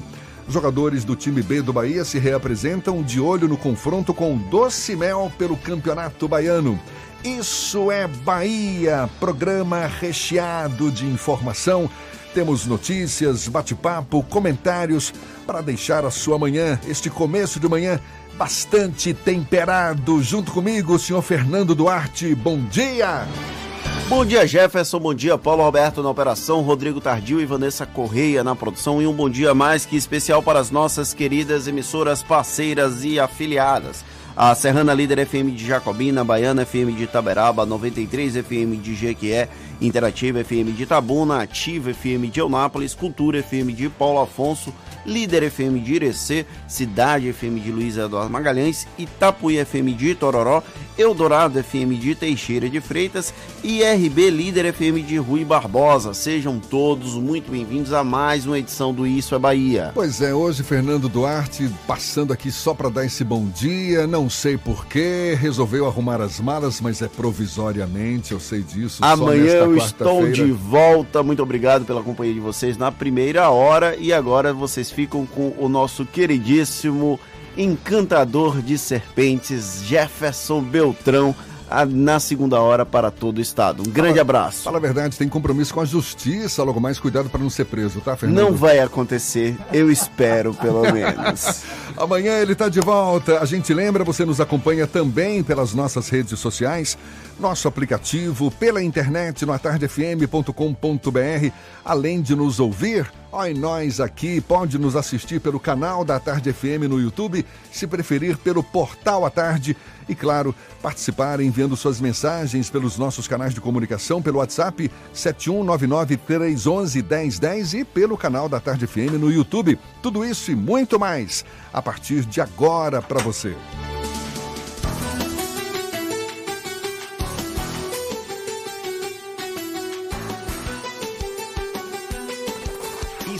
Bahia.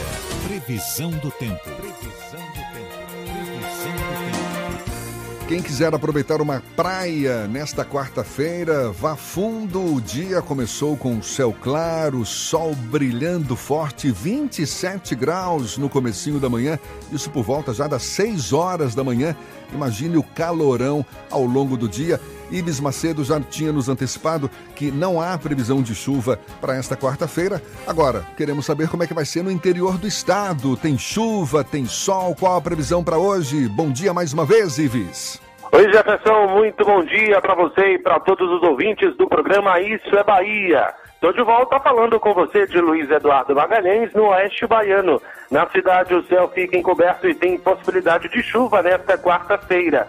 Os termômetros marcam 21 graus a mínima e 26 a temperatura máxima. Agora vamos para a cidade de Itororó. Por lá, nuvens pela manhã e o sol aparece com mais intensidade durante a tarde e não tem previsão de chuva. Mínima de 22 e máxima de 33 graus. Começou a semana do consumidor Camicado. Produtos com até 45% de para cozinhar, servir e decorar. Visite agora Camicado. Boa quarta para todos os ouvintes da Tarde FM. Eu volto amanhã. Segue daí, Jefferson. Valeu, Ives. Muito obrigado. Agora 8 e 6 na Tarde FM. Isso é Bahia. Assunto que é o principal destaque na edição de hoje do Jornal à Tarde: Estados Unidos reduzem taxas de juros por causa do coronavírus. Diante dos riscos ainda incertos dessa epidemia do, da, do ou da né, Covid-19 para a maior economia do mundo, o Federal Reserve que é o Banco Central dos Estados Unidos, reduziu ontem suas taxas de juros de referência em meio ponto base as taxas ficaram entre 1 e 1,5% como forma de incentivar o consumo e o investimento. Na China, o número de novos casos registra queda, mas cresce no resto do mundo. No Brasil, há 488 casos suspeitos. A Bahia registrou ontem 61 casos suspeitos notificados, ou seja, o alerta ainda está ligado, mas que não haja pânico, a gente já vem falando a respeito.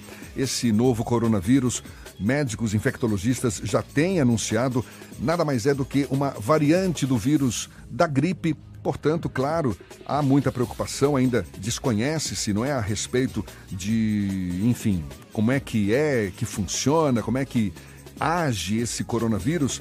Ainda não está catalogado devidamente, ainda é um mistério para a academia, mas nada de pânico. É só ter aqueles cuidados básicos que as nossas avós já nos ensinavam: lavar as mãos mais de uma vez ao longo do dia, evitar contato muito próximo com pessoas que estejam com esses sintomas que são parecidos com os sintomas da gripe. Na hora de espirrar, nada de colocar a palma da mão na boca, mas sim o antebraço para evitar aquele contato mais, mais fácil, não é?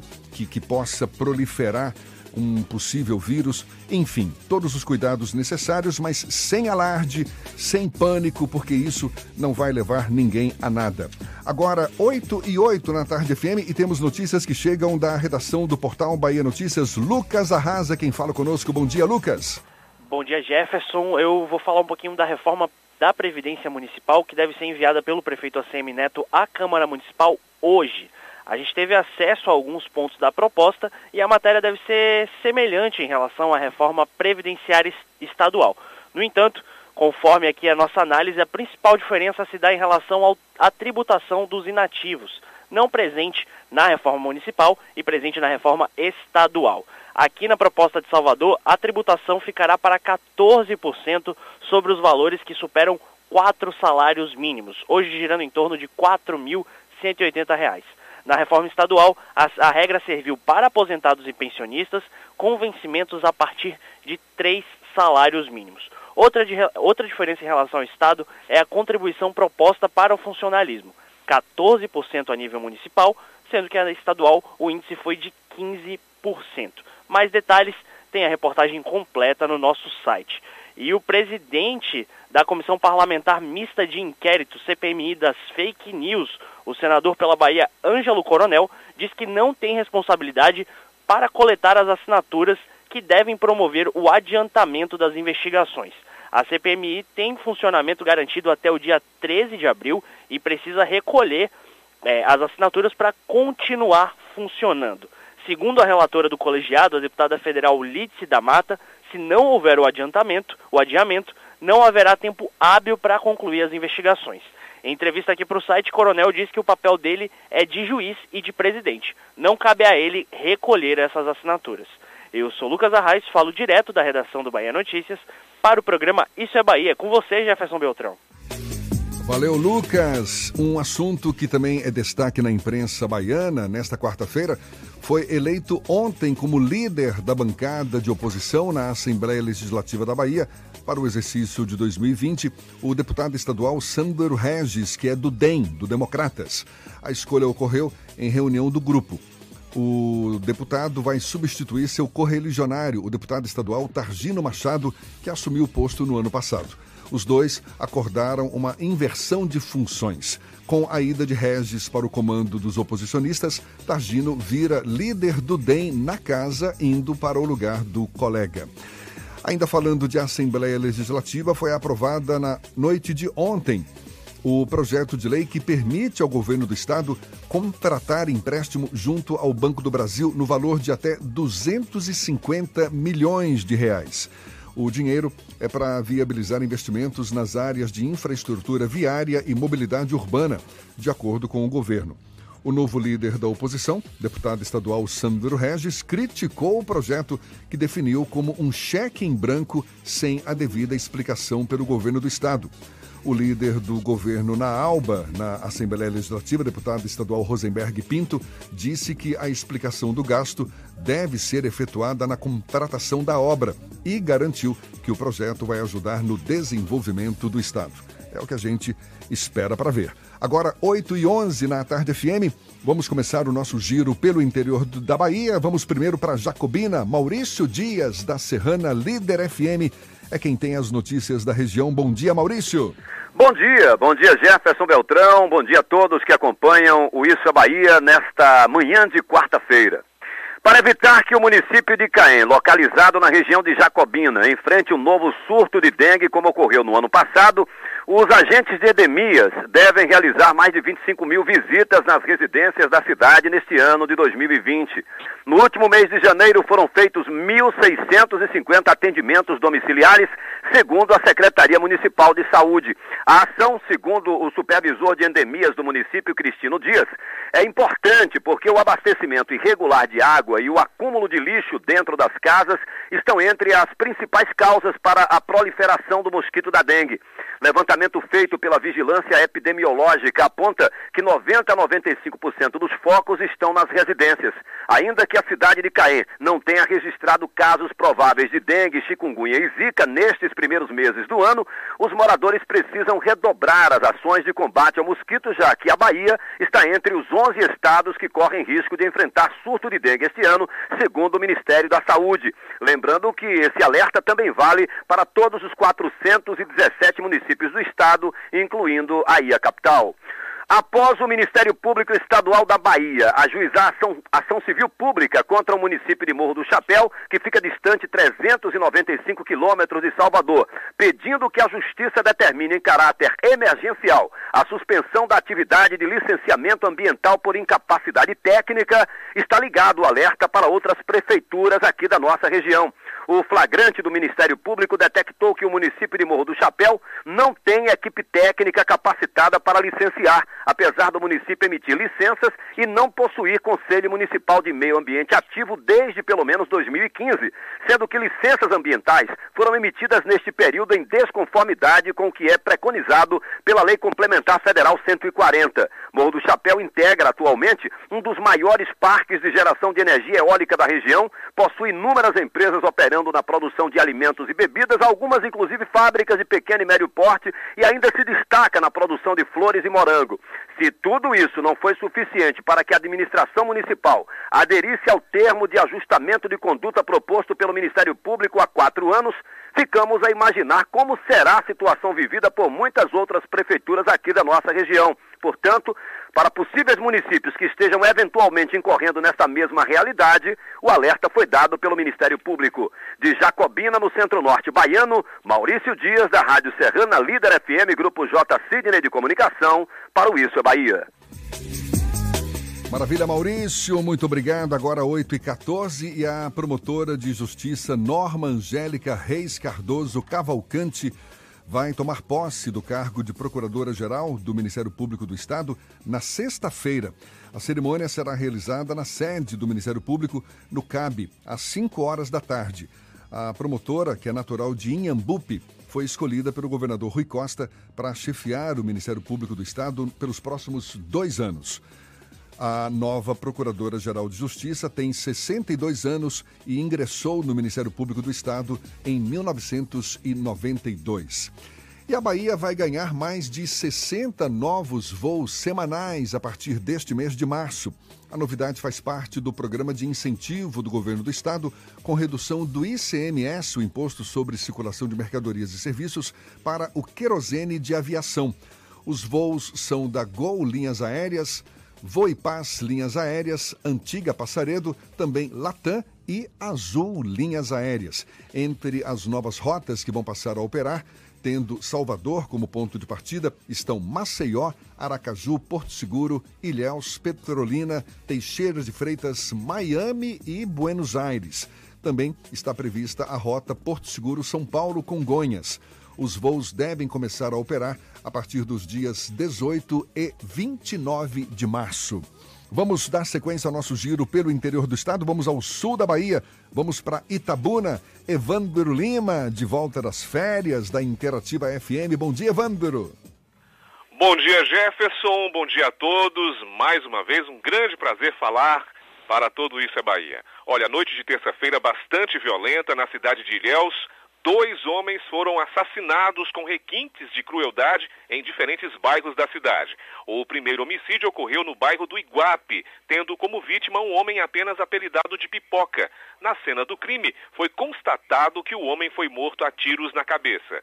O segundo assassinato ocorreu no bairro Nossa Senhora da Vitória, tendo como vítima Tiago do Gás, bastante conhecido na comunidade e no residencial Sol e Mar. Tiago foi morto a golpes de facão e tiros em várias partes do corpo. Guarnições da Polícia Militar se deslocaram para o local, para os locais para apurar a motivação dos crimes. E o juiz da primeira vara da Fazenda Pública de Itabuna, Ulisses Mainá Salgado, concedeu uma liminar determinando o bloqueio de uma conta judicial da verba de 25 milhões de reais. O valor seria destinado para a Santa Casa de Misericórdia de Itabuna realizar cirurgias bariátricas. A Secretaria de Saúde decidiu solicitar um parecer do Ministério da Saúde sobre o destino do recurso, já que não se tratava de emenda parlamentar. Pela liminar, o recurso ficará em uma conta judicial até uma decisão definitiva sobre a destinação. Eu sou Evandro Lima, falando da redação da Rádio Interativa FM de Itabuna, sul da Bahia. É com você, Jefferson. Valeu, Evandro, muito obrigado. E olha, o governo decidiu liberar, o governo federal decidiu liberar a entrada de cruzeiros marítimos em Fernando de Noronha, aquele paraíso lá no meio do oceano, paraíso que pertence ao estado de Pernambuco. O governo também pretende instalar novos recifes artificiais na área com naufrágio de embarcações em determinados locais para promover o mergulho. A informação foi confirmada pelo senador Flávio Bolsonaro, que esteve na ilha com o presidente da Embratur, Gilson Machado. A ideia é ampliar a exploração turística de Fernando de Noronha, agora que isso não comprometa a preservação ambiental deste paraíso que é Fernando de Noronha, tão festejado, tão visitado por turistas do mundo inteiro. Agora são 8 e 18 na tarde FM. A gente daqui a pouquinho vai estar esclarecendo dúvidas sobre a entrega da declaração do imposto de renda, que começou na segunda-feira, vai até o final de abril. Tem novidades neste ano, portanto, já já vamos conversar com a contadora pós-graduada na área, Lilian Camargo. É um instante só, 8 e 19 na tarde FM.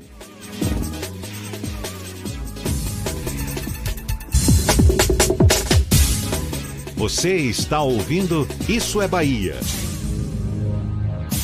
fazer sua carreira decolar? Então, não perca mais tempo. As aulas já estão começando. Aproveite que a Unime tem uma condição muito especial para você. Comece a estudar agora e pague só a partir de abril. Consulte condições. Na Unime, você tem o apoio de professores experientes, conta com o canal Conecta, o portal de empregos exclusivo e ainda se prepara para o mercado de trabalho na prática. Faça já sua prova. unime.edu.br. Unime, todo dia é dia de acreditar. Na Natuzzi, troca de showroom com até 60% off e a hora certa. A tarde FM 8 e 19. Troca de showroom da Natuzzi. Promoção real de até 60% off com pronta entrega. Imperdível. Estofados imóveis com design italiano com descontos de até 60%. É a qualidade Natuzzi em liquidação por tempo limitado. Enquanto durar o estoque. Natuzzi. Duas lojas na Alameda das Espatódias, Caminho das Árvores. Fone 3486-7007. A tarde FM.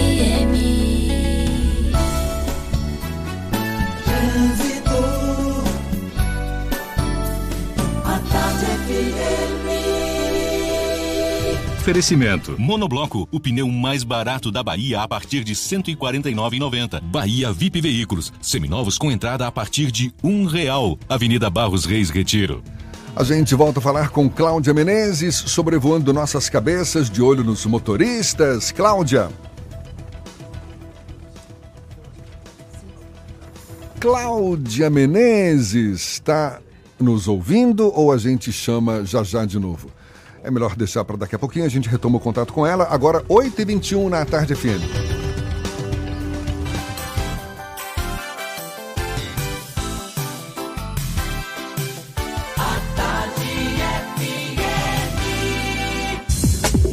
Voltamos a apresentar Isso é Bahia. Um papo claro e objetivo sobre os acontecimentos mais importantes do dia. Muita gente já de olho no leão. Afinal de contas, a entrega da declaração do Imposto de Renda 2020 está valendo desde segunda-feira. O prazo vai até o último dia de abril. Quem fizer a entrega com antecedência tem mais chances de receber a restituição também mais cedo. Este ano, o primeiro lote de restituição deve sair no dia 29 de maio. E há novidades para quem precisa acertar as contas com o leão. A gente tira essas dúvidas conversando agora com a contadora pós-graduada na área, Lilian Camargo, nossa convidada aqui no Isso é Bahia. Seja bem-vinda, Lilian. Bom dia. Bom dia, Jefferson. Muito obrigada pela, pela participação aqui na Tarde FM. A gente vai falar um pouco né, sobre é, imposto de renda, que é esse, esse bicho de sete cabeças que atormenta muito contribuinte é, agora em 2020, a gente trouxe a novidade de que os CPFs dos, dos dependentes são obrigatórios, de todos os dependentes, independente da idade. A gente tem uma novidade também no imposto de renda, que é a simulação da alíquota efetiva, porque o contribuinte ele acha que paga a alíquota de é, 27,5% ou todas as alíquotas que tem de 7,5%, 16%, 7,5%, 15%, 22,5%, 22 e na verdade ele não paga aquela, aquele valor, aquela alíquota, né? Como você bem falou, às vezes é um bicho de sete cabeças, né? Para muita é gente. Para você certamente não é, não. mas vamos, vamos tentar destrinchar essas dúvidas todas. Sim, sim. Uma delas, aliás, não é nem dúvida, né? É, é uma das novidades na declaração desse ano. Eu falei que o primeiro lote de restituição vai sair no dia 29 de maio. Sim. Essa é uma das novidades neste ano, não é? As restituições, restituições serão pagas em cinco lotes, não mais em sete. Sim. Esse perfeito. primeiro lote do imposto será liberado em maio. Até o ano passado, os lotes começavam a ser liberados em junho. E os outros quatro lotes de restituição neste ano serão pagos em junho, julho, agosto e setembro. Tem alguma vantagem nesse sentido, Lilian? Na verdade, o contribuinte que ele antecipa a declaração de imposto de renda, ele, ele consegue restituir mais rápido. Mas a tem as prioridades. É, essa, né? é, tem as prioridades, né? Que a idade é, recebe antecipadamente. Mas a, a, a base é quanto mais rápido você entregar a sua declaração, mais rápido você vai restituir ela. Eu, eu listei aqui algumas dessas novidades. Tem Sim. essa das restituições do, da, do, do, do, imposto, não é?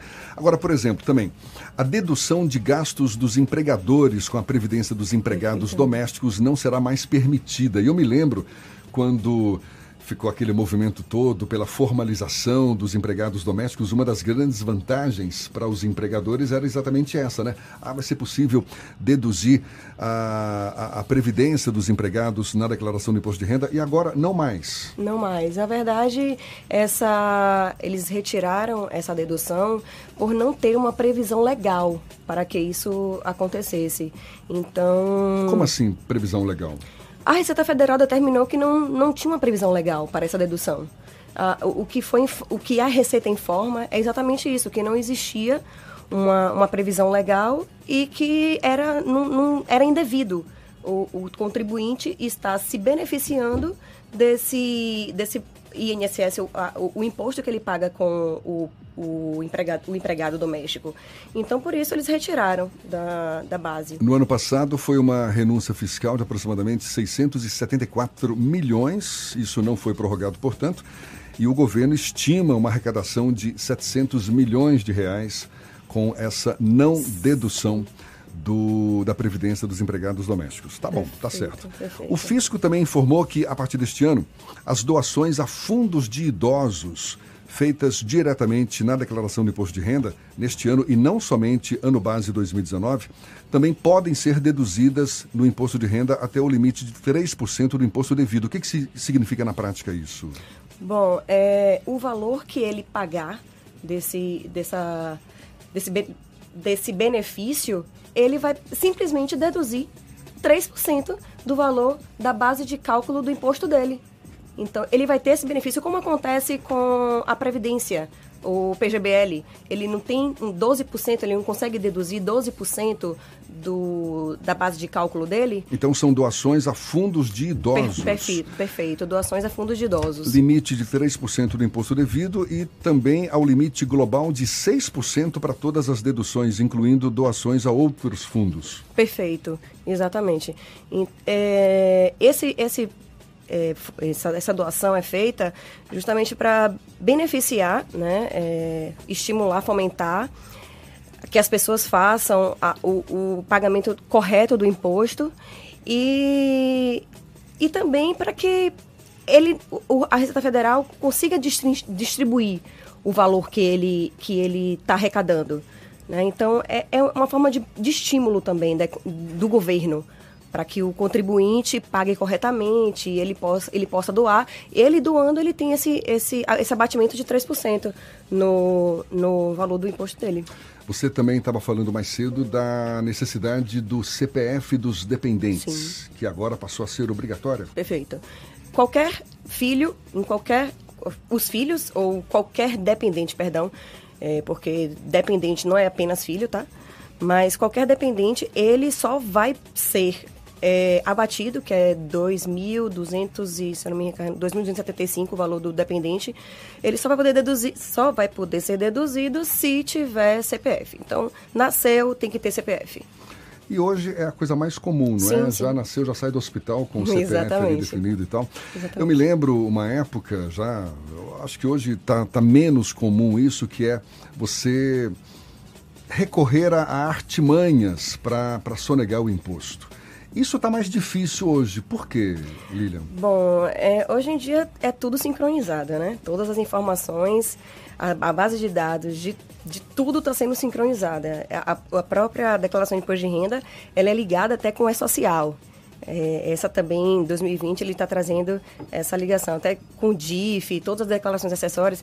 Então, está tudo sendo obrigatórias. As, as declarações acessórias, as, as obrigações, perdão, as obrigações acessórias, elas estão sendo mais importantes do que até o próprio pagamento do imposto. O que, que você chama de obrigações acessórias? Obrigações acessórias é o, o não pagamento do imposto. É o que é o que vem, que como eu posso dizer, é o que, é o que é, deixa eu explicar para ficar mais fácil.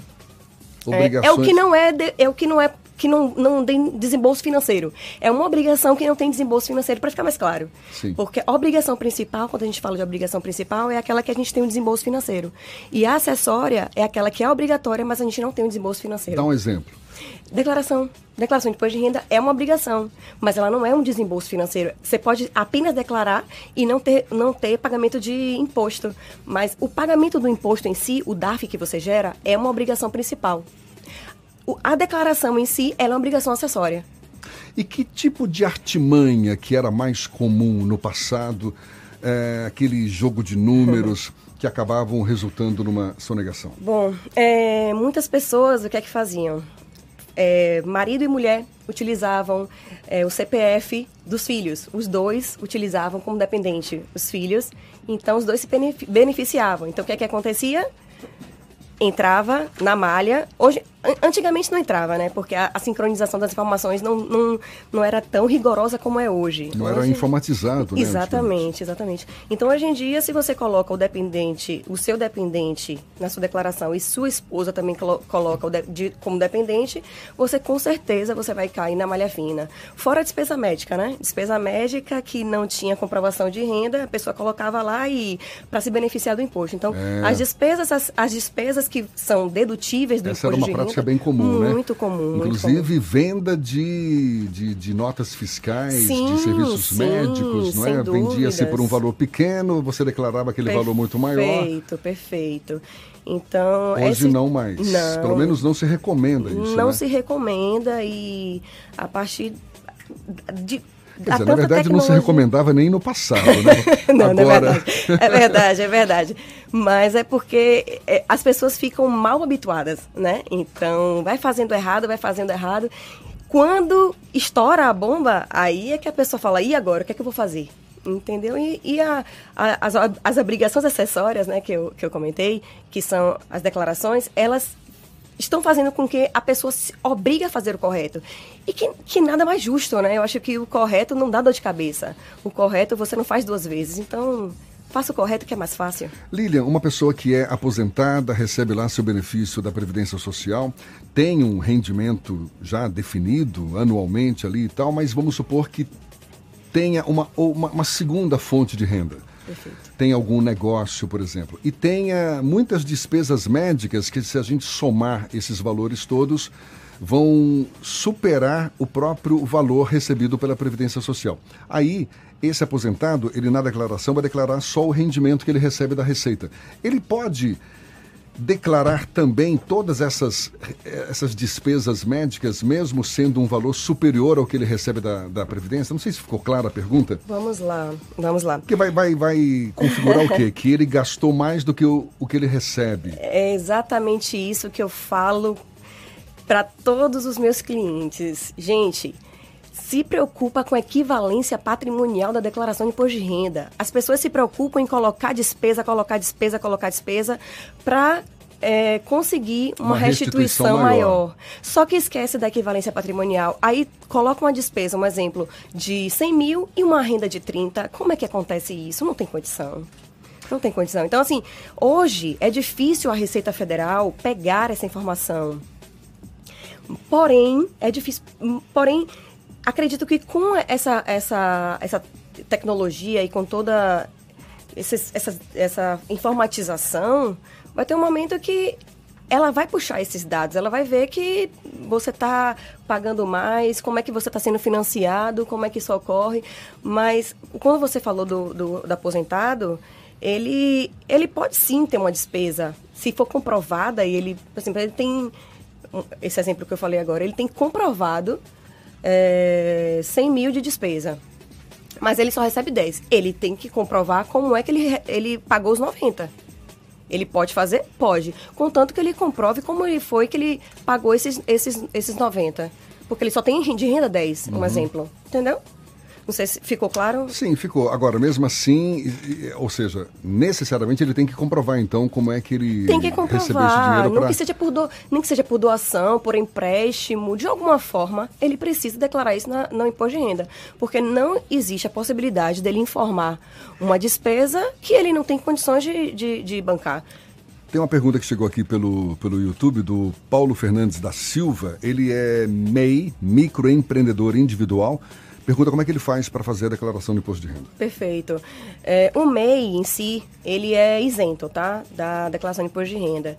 Mas se ele quiser fazer a declaração para que ele se assegure junto às instituições financeiras, ele vai ter, normalmente, tá? Eu falo isso por conta dos, dos MEIs que não tem eh, contabilidade, não tem escrituração né, contábil, eles fazem é, o, o que ele pode colocar como rendimento para ele na declaração, é, se ele for comércio, o mês, se for comércio, é apenas 8% do rendimento dele, do que ele é, re- teve de rendimento no ano de 2019. Então, um exemplo, se ele teve de rendimento é, 10 mil reais, ele só vai poder colocar como renda dele 800 reais na declaração. Se ele for um serviço, isso. O- restante, isso isento, tá? O restante da diferença, ele tem que colocar como renda tributável. Entende? É, Vamos lá. Vou dizer que entendo, tudo bem. e e, e para serviço, ele, ele sendo meio serviço, eu vou só dar o, o exemplo de serviço. É, é uma presunção, tá? Esse, esse 8% e esses 32% que eu vou falar agora é uma presunção do lucro. É, lei, Receita Federal. Ele, exemplo do, do mês serviço, ele teve lá uma renda de 10 mil, ele é serviço, ele só vai poder colocar na declaração dele como regimento isento 320 reais. O restante, ele vai colocar como renda tributável. É, é bom que fique claro quem é que precisa declarar imposto de renda, né? Vamos, quer ver? É, é, Sim, quem sim. recebeu no ano passado rendimentos tributáveis acima de R$ 28.559,70. Vou repetir, R$ 28.559,70. Rendimentos tributáveis, não é? E o Exato. valor, é, e esse valor, inclusive, é o mesmo da declaração do ano passado. Não mudou. É, não mudou, não teve mudança, exatamente. Agora, contribuintes que receberam rendimentos isentos não tributáveis ou tributados exclusivamente na fonte Sim. e cuja soma tenha sido superior a 40 mil reais no ano passado, esses também são obrigados a declarar. Perfeito. Um exemplo disso são as indenizações trabalhistas, os rendimentos de poupança, é, até o próprio, o próprio MEI, né? Se ele tiver uma escrituração, se ele tiver organização contábil, se ele for tudo organizado. Porque a gente parte do pressuposto que MEI não, não se organiza, né? Não tem tempo. Um MEI não tem condições de estar se organizando financeiramente, vendo lá quais são as despesas, quais são as receitas, tudo certinho. Ele só tem o valor do rendimento lá, do faturamento. Entendeu? E aí, nesse caso, é, é mais fácil ele se declarar isento, então. Exatamente, exatamente. Ele não faz a declaração. Mas muitos precisam da declaração de imposto de renda para comprovar nas instituições financeiras. Então, o que é que ele faz? O, o rendimento dele, que ele pode ser isento, é 8% e 32%. 8% para comércio, 32% para serviço. E quem recebeu uma quantia de uma causa trabalhista e comprou um apartamento? Tá, vamos lá. É, são duas, duas etapas, né?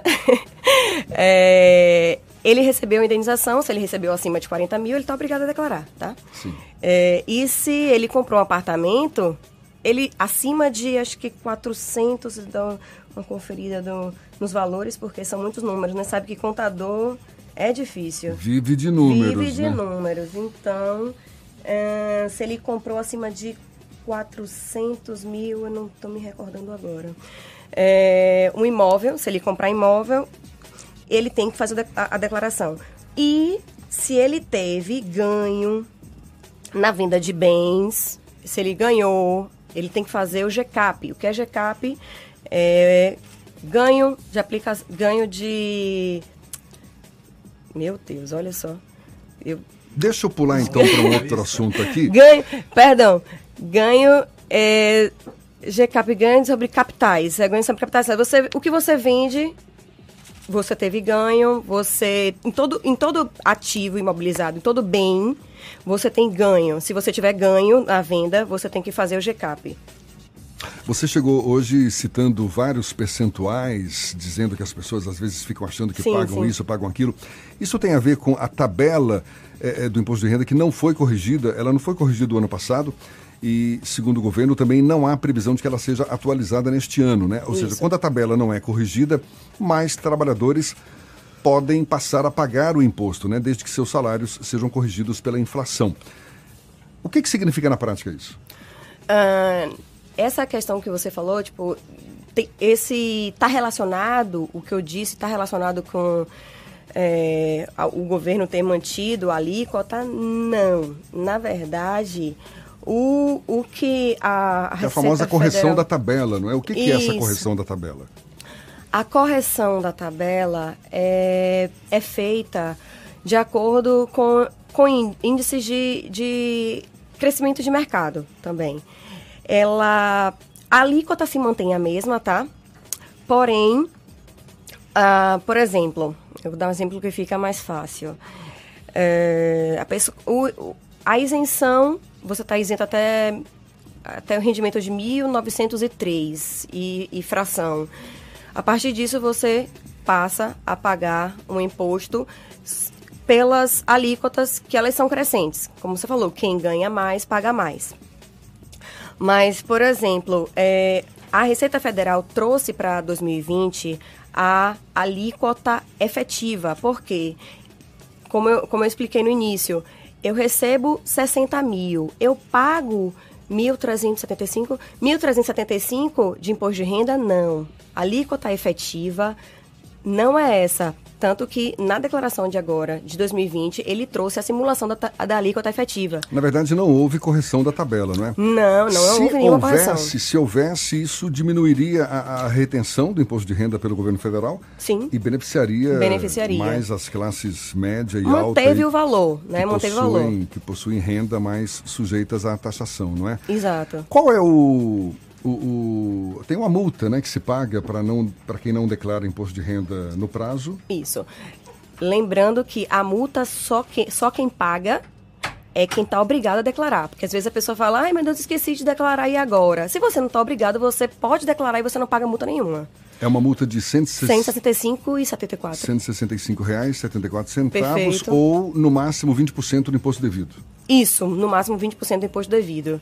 Então, esse, esse, é o mínimo e o teto é o 20% do imposto devido. E que fique claro também, o prazo vai até o dia, até o final de abril, mas quem não declarar nesse prazo, ele pode fazer a declaração pode, sim, logo pode. depois, vai pagar essa vai multa. Vai pagar, sendo obrigado, ele paga a multa, mas não tem problema nenhum. O ideal é que faça antes, né? Pra Outra coisa que é importante ficar claro, se cair na malha fina, isso não significa necessariamente que esteja sonegando imposto. Às vezes é algum erro de, de, preenchimento do preenchimento, formulário. ou até mesmo de comprovação. Lembra que você falou do, do senhor que tem despesas médicas e que é elevado? Então, é, a Receita Federal, às vezes, faz com que você entre na malha apenas para comprovação do que foi informado. Isso não significa que você está errado. Então... Você chegou dizendo que é um bicho de sete cabeças. para muita gente, de fato é. Qual é a principal dúvida que você identifica na, na relação com esses contribuintes que agora certamente vai, vai ser bem maior, não é? Bom, a maior dúvida do contribuinte é eu tenho eu, eu tenho restituição. Tem gente que fala assim, Lilian, quanto é que eu vou restituir? Aí a primeira coisa que eu pergunto é, você teve rendimento na fonte? Você pagou algum imposto? Porque o que é que as pessoas costumam achar? Que os impostos que a gente paga, os impostos indiretos, né, e que é, não, não estão atrelados à renda, né, porque a gente tem o imposto de renda que ele é atrelado à renda, a bens, enfim, é, acha que você tem que se restituir. Então, fica, eu quero, eu gosto que fique claro para o, o contribuinte que ele só pode se restituir daquilo que ele paga. Então, quando eu falo, gente, ó, só pode, você só pode ser restituído do que você pagou. Você pagou? Pronto, você não vai restituir. É, outra dúvida também é os, os, dependentes, né? O que é que, quem eu posso declarar? É, minha sogra, tem gente que até queria colocar cachorro. Ah, mas meu cachorro é para o filho, faz gente. Faz parte da família. Exatamente, né? meu cachorro faz parte da minha família. Como é que eu não posso declarar ele? Não, eu nem tenho, tanto, eu tenho tanto. plano de saúde do cachorro, eu não posso deduzir. Não, pera ainda, calma, não é bem assim. Então, a, a maior dúvida dos contribuintes é do, dependentes, né? É, o, quem, se eu estou obrigado ou não a declarar. Hum, tem dúvidas, são dúvidas assim. E ó, tem mais estranhas. dúvida? Procure Lilian Camargo. É. Ela é contadora, pós-graduada na área, esclarecendo aqui algumas dessas várias dúvidas que certamente. São muitas. São muitas. É. Porque, como ela mesma disse, é um bicho de sete cabeças para muita gente. Mas olha, Uhum. muito obrigado. Valeu. Lilian Camargo dando essa força pra gente. A gente lembra, começou na segunda-feira, vai até o final de abril, Isso. entrega da declaração de imposto de renda, esse compromisso com o Leão. Pra, só para deixar mais claro, para quem recebeu R$ 28.559,70 rendimentos tributáveis no ano passado, esse é o mesmo valor da declaração do imposto de renda do ano passado. Mais uma vez, Lilian, muito obrigado e um bom dia para você. Eu que te agradeço e boa sorte aí a todos os contribuintes. Quem precisar, estou disponível. E tem os canais também, né, de você fazer, tem as faculdades. Para quem não tem condições de estar efetuando o pagamento de um de um contador, de uma pessoa habilitada para estar tá fazendo declaração, é melhor que faça com alguém que conheça gente. Ó, por favor, não, não tenta achar que sabe fazer declaração de imposto de renda que dá problema e pode ser tarde demais para tentar resolver. Então, vamos procurar um, um profissional habilitado para que ele te oriente, para que ele faça o correto, para que possíveis problemas não venham a ocorrer. E esses problemas, quando aparecem, é, são destruidores. Eles não, não tem como voltar atrás. Então, vamos lá, boa sorte a todos e que venha o leão. Tá certo. Valeu, Lilian. Obrigado. A gente lembra, a esse bate-papo todo você pode assistir de novo no nosso canal no YouTube e ouvir de novo também pelos canais da Tarde FM no Spotify, no iTunes e no Deezer. 8h45 na Tarde FM. Você está ouvindo Isso é Bahia. O SUV que virou referência. O esportivo campeão de comparativos. O sedã mais premiado do mercado. Para ver tudo isso ao vivo, você só precisa passar numa concessionária Volkswagen de Salvador. T-Cross, Tiguan, Virtus, Jetta. Venha conhecer de perto os carros que conquistaram consumidores e especialistas. Passe numa concessionária Volkswagen de Salvador, faça um test drive e viva uma experiência inesquecível. Fazer sua carreira decolar? Então, não perca mais tempo. As aulas já estão começando. Aproveite que a Unime tem uma condição muito especial para você. Comece a estudar agora e pague só a partir de abril. Consulte condições. Na Unime, você tem o apoio de professores experientes, conta com o canal Conecta, o portal de empregos exclusivo e ainda se prepara para o mercado de trabalho na prática. Faça já sua prova. unime.edu.br. Unime, todo dia é dia de acreditar. Vem aí mais uma edição do Festival Viver Bem Salvador Shopping, um evento cheio de atrações para toda a família. Shows, estações gourmet com chefes renomados, cervejas artesanais, atrações infantis e muito mais. Sábado tem shows de Tico e Daniel Vieira e no domingo o grupo do Ré Milá para animar a criançada e ainda filhos de Jorge Negracor. Chama os amigos e vem pro Festival Viver Bem, dias 14 e 15 de março. Mais informações no site. Salvador, diferente para você. Tarde FM.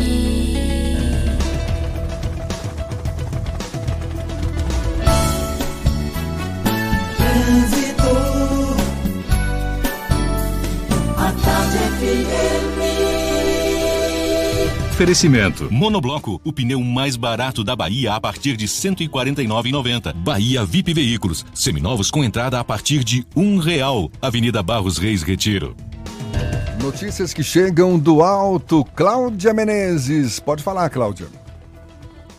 Oi, Jefferson, informações para você que está na paralela e quer chegar no aeroporto. Melhor seguir pela Avenida São Cristóvão, tá? Avenida Caribé já tem lentidão em direção ao aeroporto. Vamos para outro ponto também. Se você vai sair de Itapuã e quer chegar no Rio Vermelho, apesar da lentidão na orla em Pituaçu, também tem um outro trechinho em armação, mas ainda assim é a melhor opção a orla da cidade, porque a paralela segue carregada em direção à rodoviária em alguns trechos e ainda junta com aquele trânsito difícil na CM, trecho lá do Iguatemi. Vem aí a ligação Lobato Pirajá, Ponte Salvador Itaparica, metrô de Cajazeiras e VLT do subúrbio. O governo tamanho G do Brasil só podia ser o da Bahia. Governo do Estado, melhor governo do Brasil. Volto com você, Jefferson. Obrigado, Cláudia. Tarde FM de carona com quem ouve e gosta. Voltamos a apresentar Isso é Bahia. Um papo claro e objetivo sobre os acontecimentos mais importantes do dia. A gente dá uma chegada agora na redação do Portal à Tarde. Thaís Seixas nos atualiza com as informações de lá. Bom dia, Thaís. O Fernando já foi, né? Bom dia para você, Jefferson. Bom dia para você que acompanha o Isso é Bahia em todo o estado. O prefeito de Conde, no litoral norte da Bahia, tem um exercício financeiro de 2018 rejeitado pelo Tribunal de Contas dos Municípios, o TCM. Antônio Eduardo Lins de Castro foi multado em 4 mil reais depois que a corte acolheu o parecer do relator conselheiro Raimundo Moreira, que apontou irregularidades na gestão municipal. Também foi determinada uma segunda multa no valor de 90 mil reais, que equivale a 30% dos subsídios anuais do prefeito. Segundo a Lei de Responsabilidade Fiscal, as prefeituras podem investir até 54% da receita corrente líquida em gastos com pessoal. No caso da Prefeitura de Conde, o valor investido foi equivalente a 63,53% do total. Ainda cabe recurso da decisão do TCM. E as cidades de Vitória da Conquista e Bicuí, no sudoeste da Bahia, têm a situação de emergência reconhecida pelo governo do estado em função do período de estiagem. O decreto do governador Rui Costa foi publicado na edição de hoje do Diário Oficial do Estado e tem validade de 180 dias. Segundo o governo, a medida tem o objetivo de preservar o bem-estar da população. Outras situações de emergência também foram reconhecidas nos municípios de Boa Vista do Tupim, Quijingue, Presidente Jânio Quadros e Nordestina. As medidas são para as áreas comprovadamente afetadas e também têm validade de 180 dias. Essas e outras notícias você confere aqui no portal Atarde, atarde.com.br. Volto com você, Jefferson. Valeu, Thaís. E olha, atenção, mulheres. Nos próximos dias 21 e 28, as unidades de saúde geral Prado Valadares, em Jequié, Hospital Geral de Vitória da Conquista e Regional de Guanambi vão receber o Mutirão da Mulher. A Rede Brasileira de Diagnósticos, em parceria com a Secretaria Estadual da Saúde, vai realizar exames de mamografia para mulheres que tenham de 50 a 69 anos. Para a marcação dos exames, é necessária a apresentação de documento pessoal, cartão do SUS, comprovante de residência também. Já aqui em Salvador, o mutirão será realizado nos dias 7 e 28 deste mês, no Centro Estadual de Oncologia, na Avenida Vasco da Gama esse mutirão de mamografias super importante. Agora, nessa semana que antecede o Dia Internacional da Mulher, mais uma homenagem às mulheres e que elas cuidem bem da sua saúde, porque isso, claro, super importante. Agora, 8h51, a gente vai para Jequié. Márcio Lima, da 93 FM, tem as notícias da região. Bom dia, Márcio. Bom dia, Jefferson Beltrão. Bom dia a todos os ouvintes do programa Isso é Bahia. Começando a participação com uma boa notícia.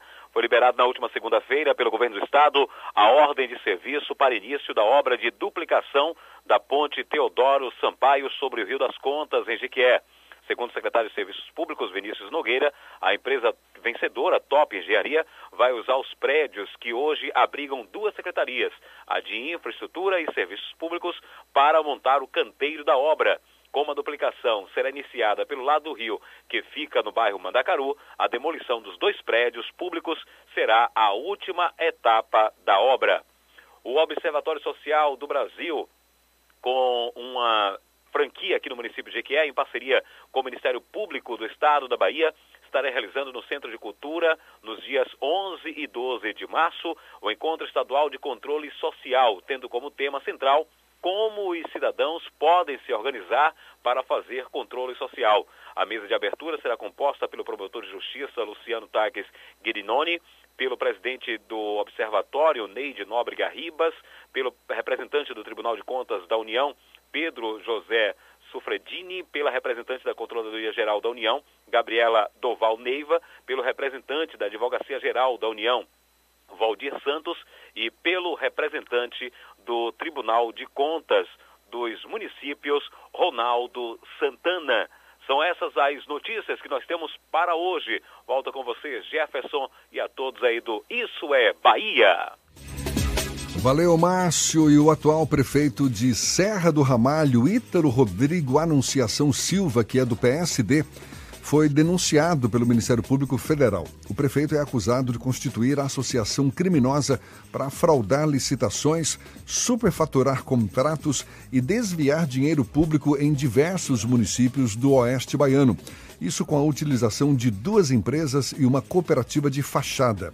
O Ministério Público informou que no período de 2009 a 2016, as empresas de fachada conseguiram 36 contratos públicos e receberam mais de 46 milhões de reais dos municípios de Serra do Ramalho, Paratinga, Sítio do Mato e Bom Jesus da Lapa. E a Justiça determinou o bloqueio de bens em até 24 milhões de reais do ex-prefeito de Feira de Santana, José Ronaldo Dudem. A decisão liminar dá por supostos atos de improbidade administrativa. José Ronaldo é acusado de desvio de recursos em contratos da Prefeitura de Feira de Santana com a Coof Saúde, Cooperativa de Trabalho, que teria um superfaturamento na ordem do valor bloqueado pela liminar. Junto ao ex-prefeito também são acusados a ex-secretária de Saúde, Denise Lima Mascarenhas, e os servidores municipais Antônio Rosa, José Gil Ramos da Penha e Cleudson Santos Almeida. Agora, seis minutos para as nove, vamos para Paulo Afonso, Zuca da Cultura FM, tem as notícias da região. Bom dia, Zuca. Bom dia, bom dia Fernando, bom dia Jefferson, bom dia toda a equipe né, do programa Isso é Bahia. Nós estamos aqui na capital da energia elétrica, vivenciando esta quarta-feira, meio de semana. Por aqui, graças a Deus, nenhuma alteração nestas últimas 24 horas, tudo tranquilo nas áreas policial, médica e também no trânsito.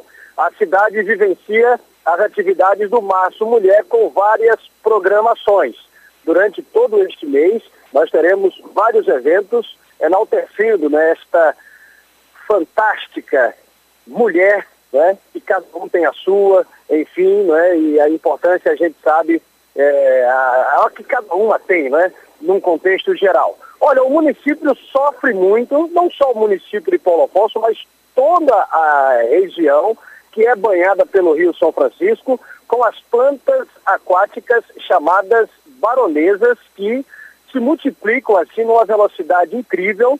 Nós temos aqui é, várias hidrelétricas, né? o rio tem uma abrangência fantástica aqui na nossa região e as baronesas realmente estão castigando este, esta região do Rio São Francisco de uma forma assim, incrível e a gente não consegue uma ação conjunta de órgãos responsáveis para que a gente possa tentar pelo menos amenizar a, a situação, né? Elas têm uma proliferação de uma rapidez incrível e os balneários acabam sendo prejudicados com relação é, a esta questão das baronesas. São informações pontuais, a cidade de Paulo Afonso com o tempo nublado, está abafado, pode cair uma chuvinha aqui no sertão que a gente agradece de montão. A Cezuca, da Rádio Cultura de Paulo Afonso, para o programa Isso é Bahia. Acabou, Fernando! Pois é, Fernando não está hoje aqui, mas tudo bem, fica registrado mesmo assim. Muito obrigado pela paciência, pela companhia, pela parceria, pela confiança também. Muito obrigado a todas as emissoras que compõem a nossa rede nesta segunda hora. Amanhã, a partir das 7 horas, mais uma edição do Isso é Bahia para todo o nosso grande público. A partir das 8 horas, para toda a Bahia nessa rede de emissoras. É isso aí, aproveite bem a quarta-feira, estamos no meio da semana porque amanhã tem mais. Tchau, tchau, tchau, tchau, tchau, tchau.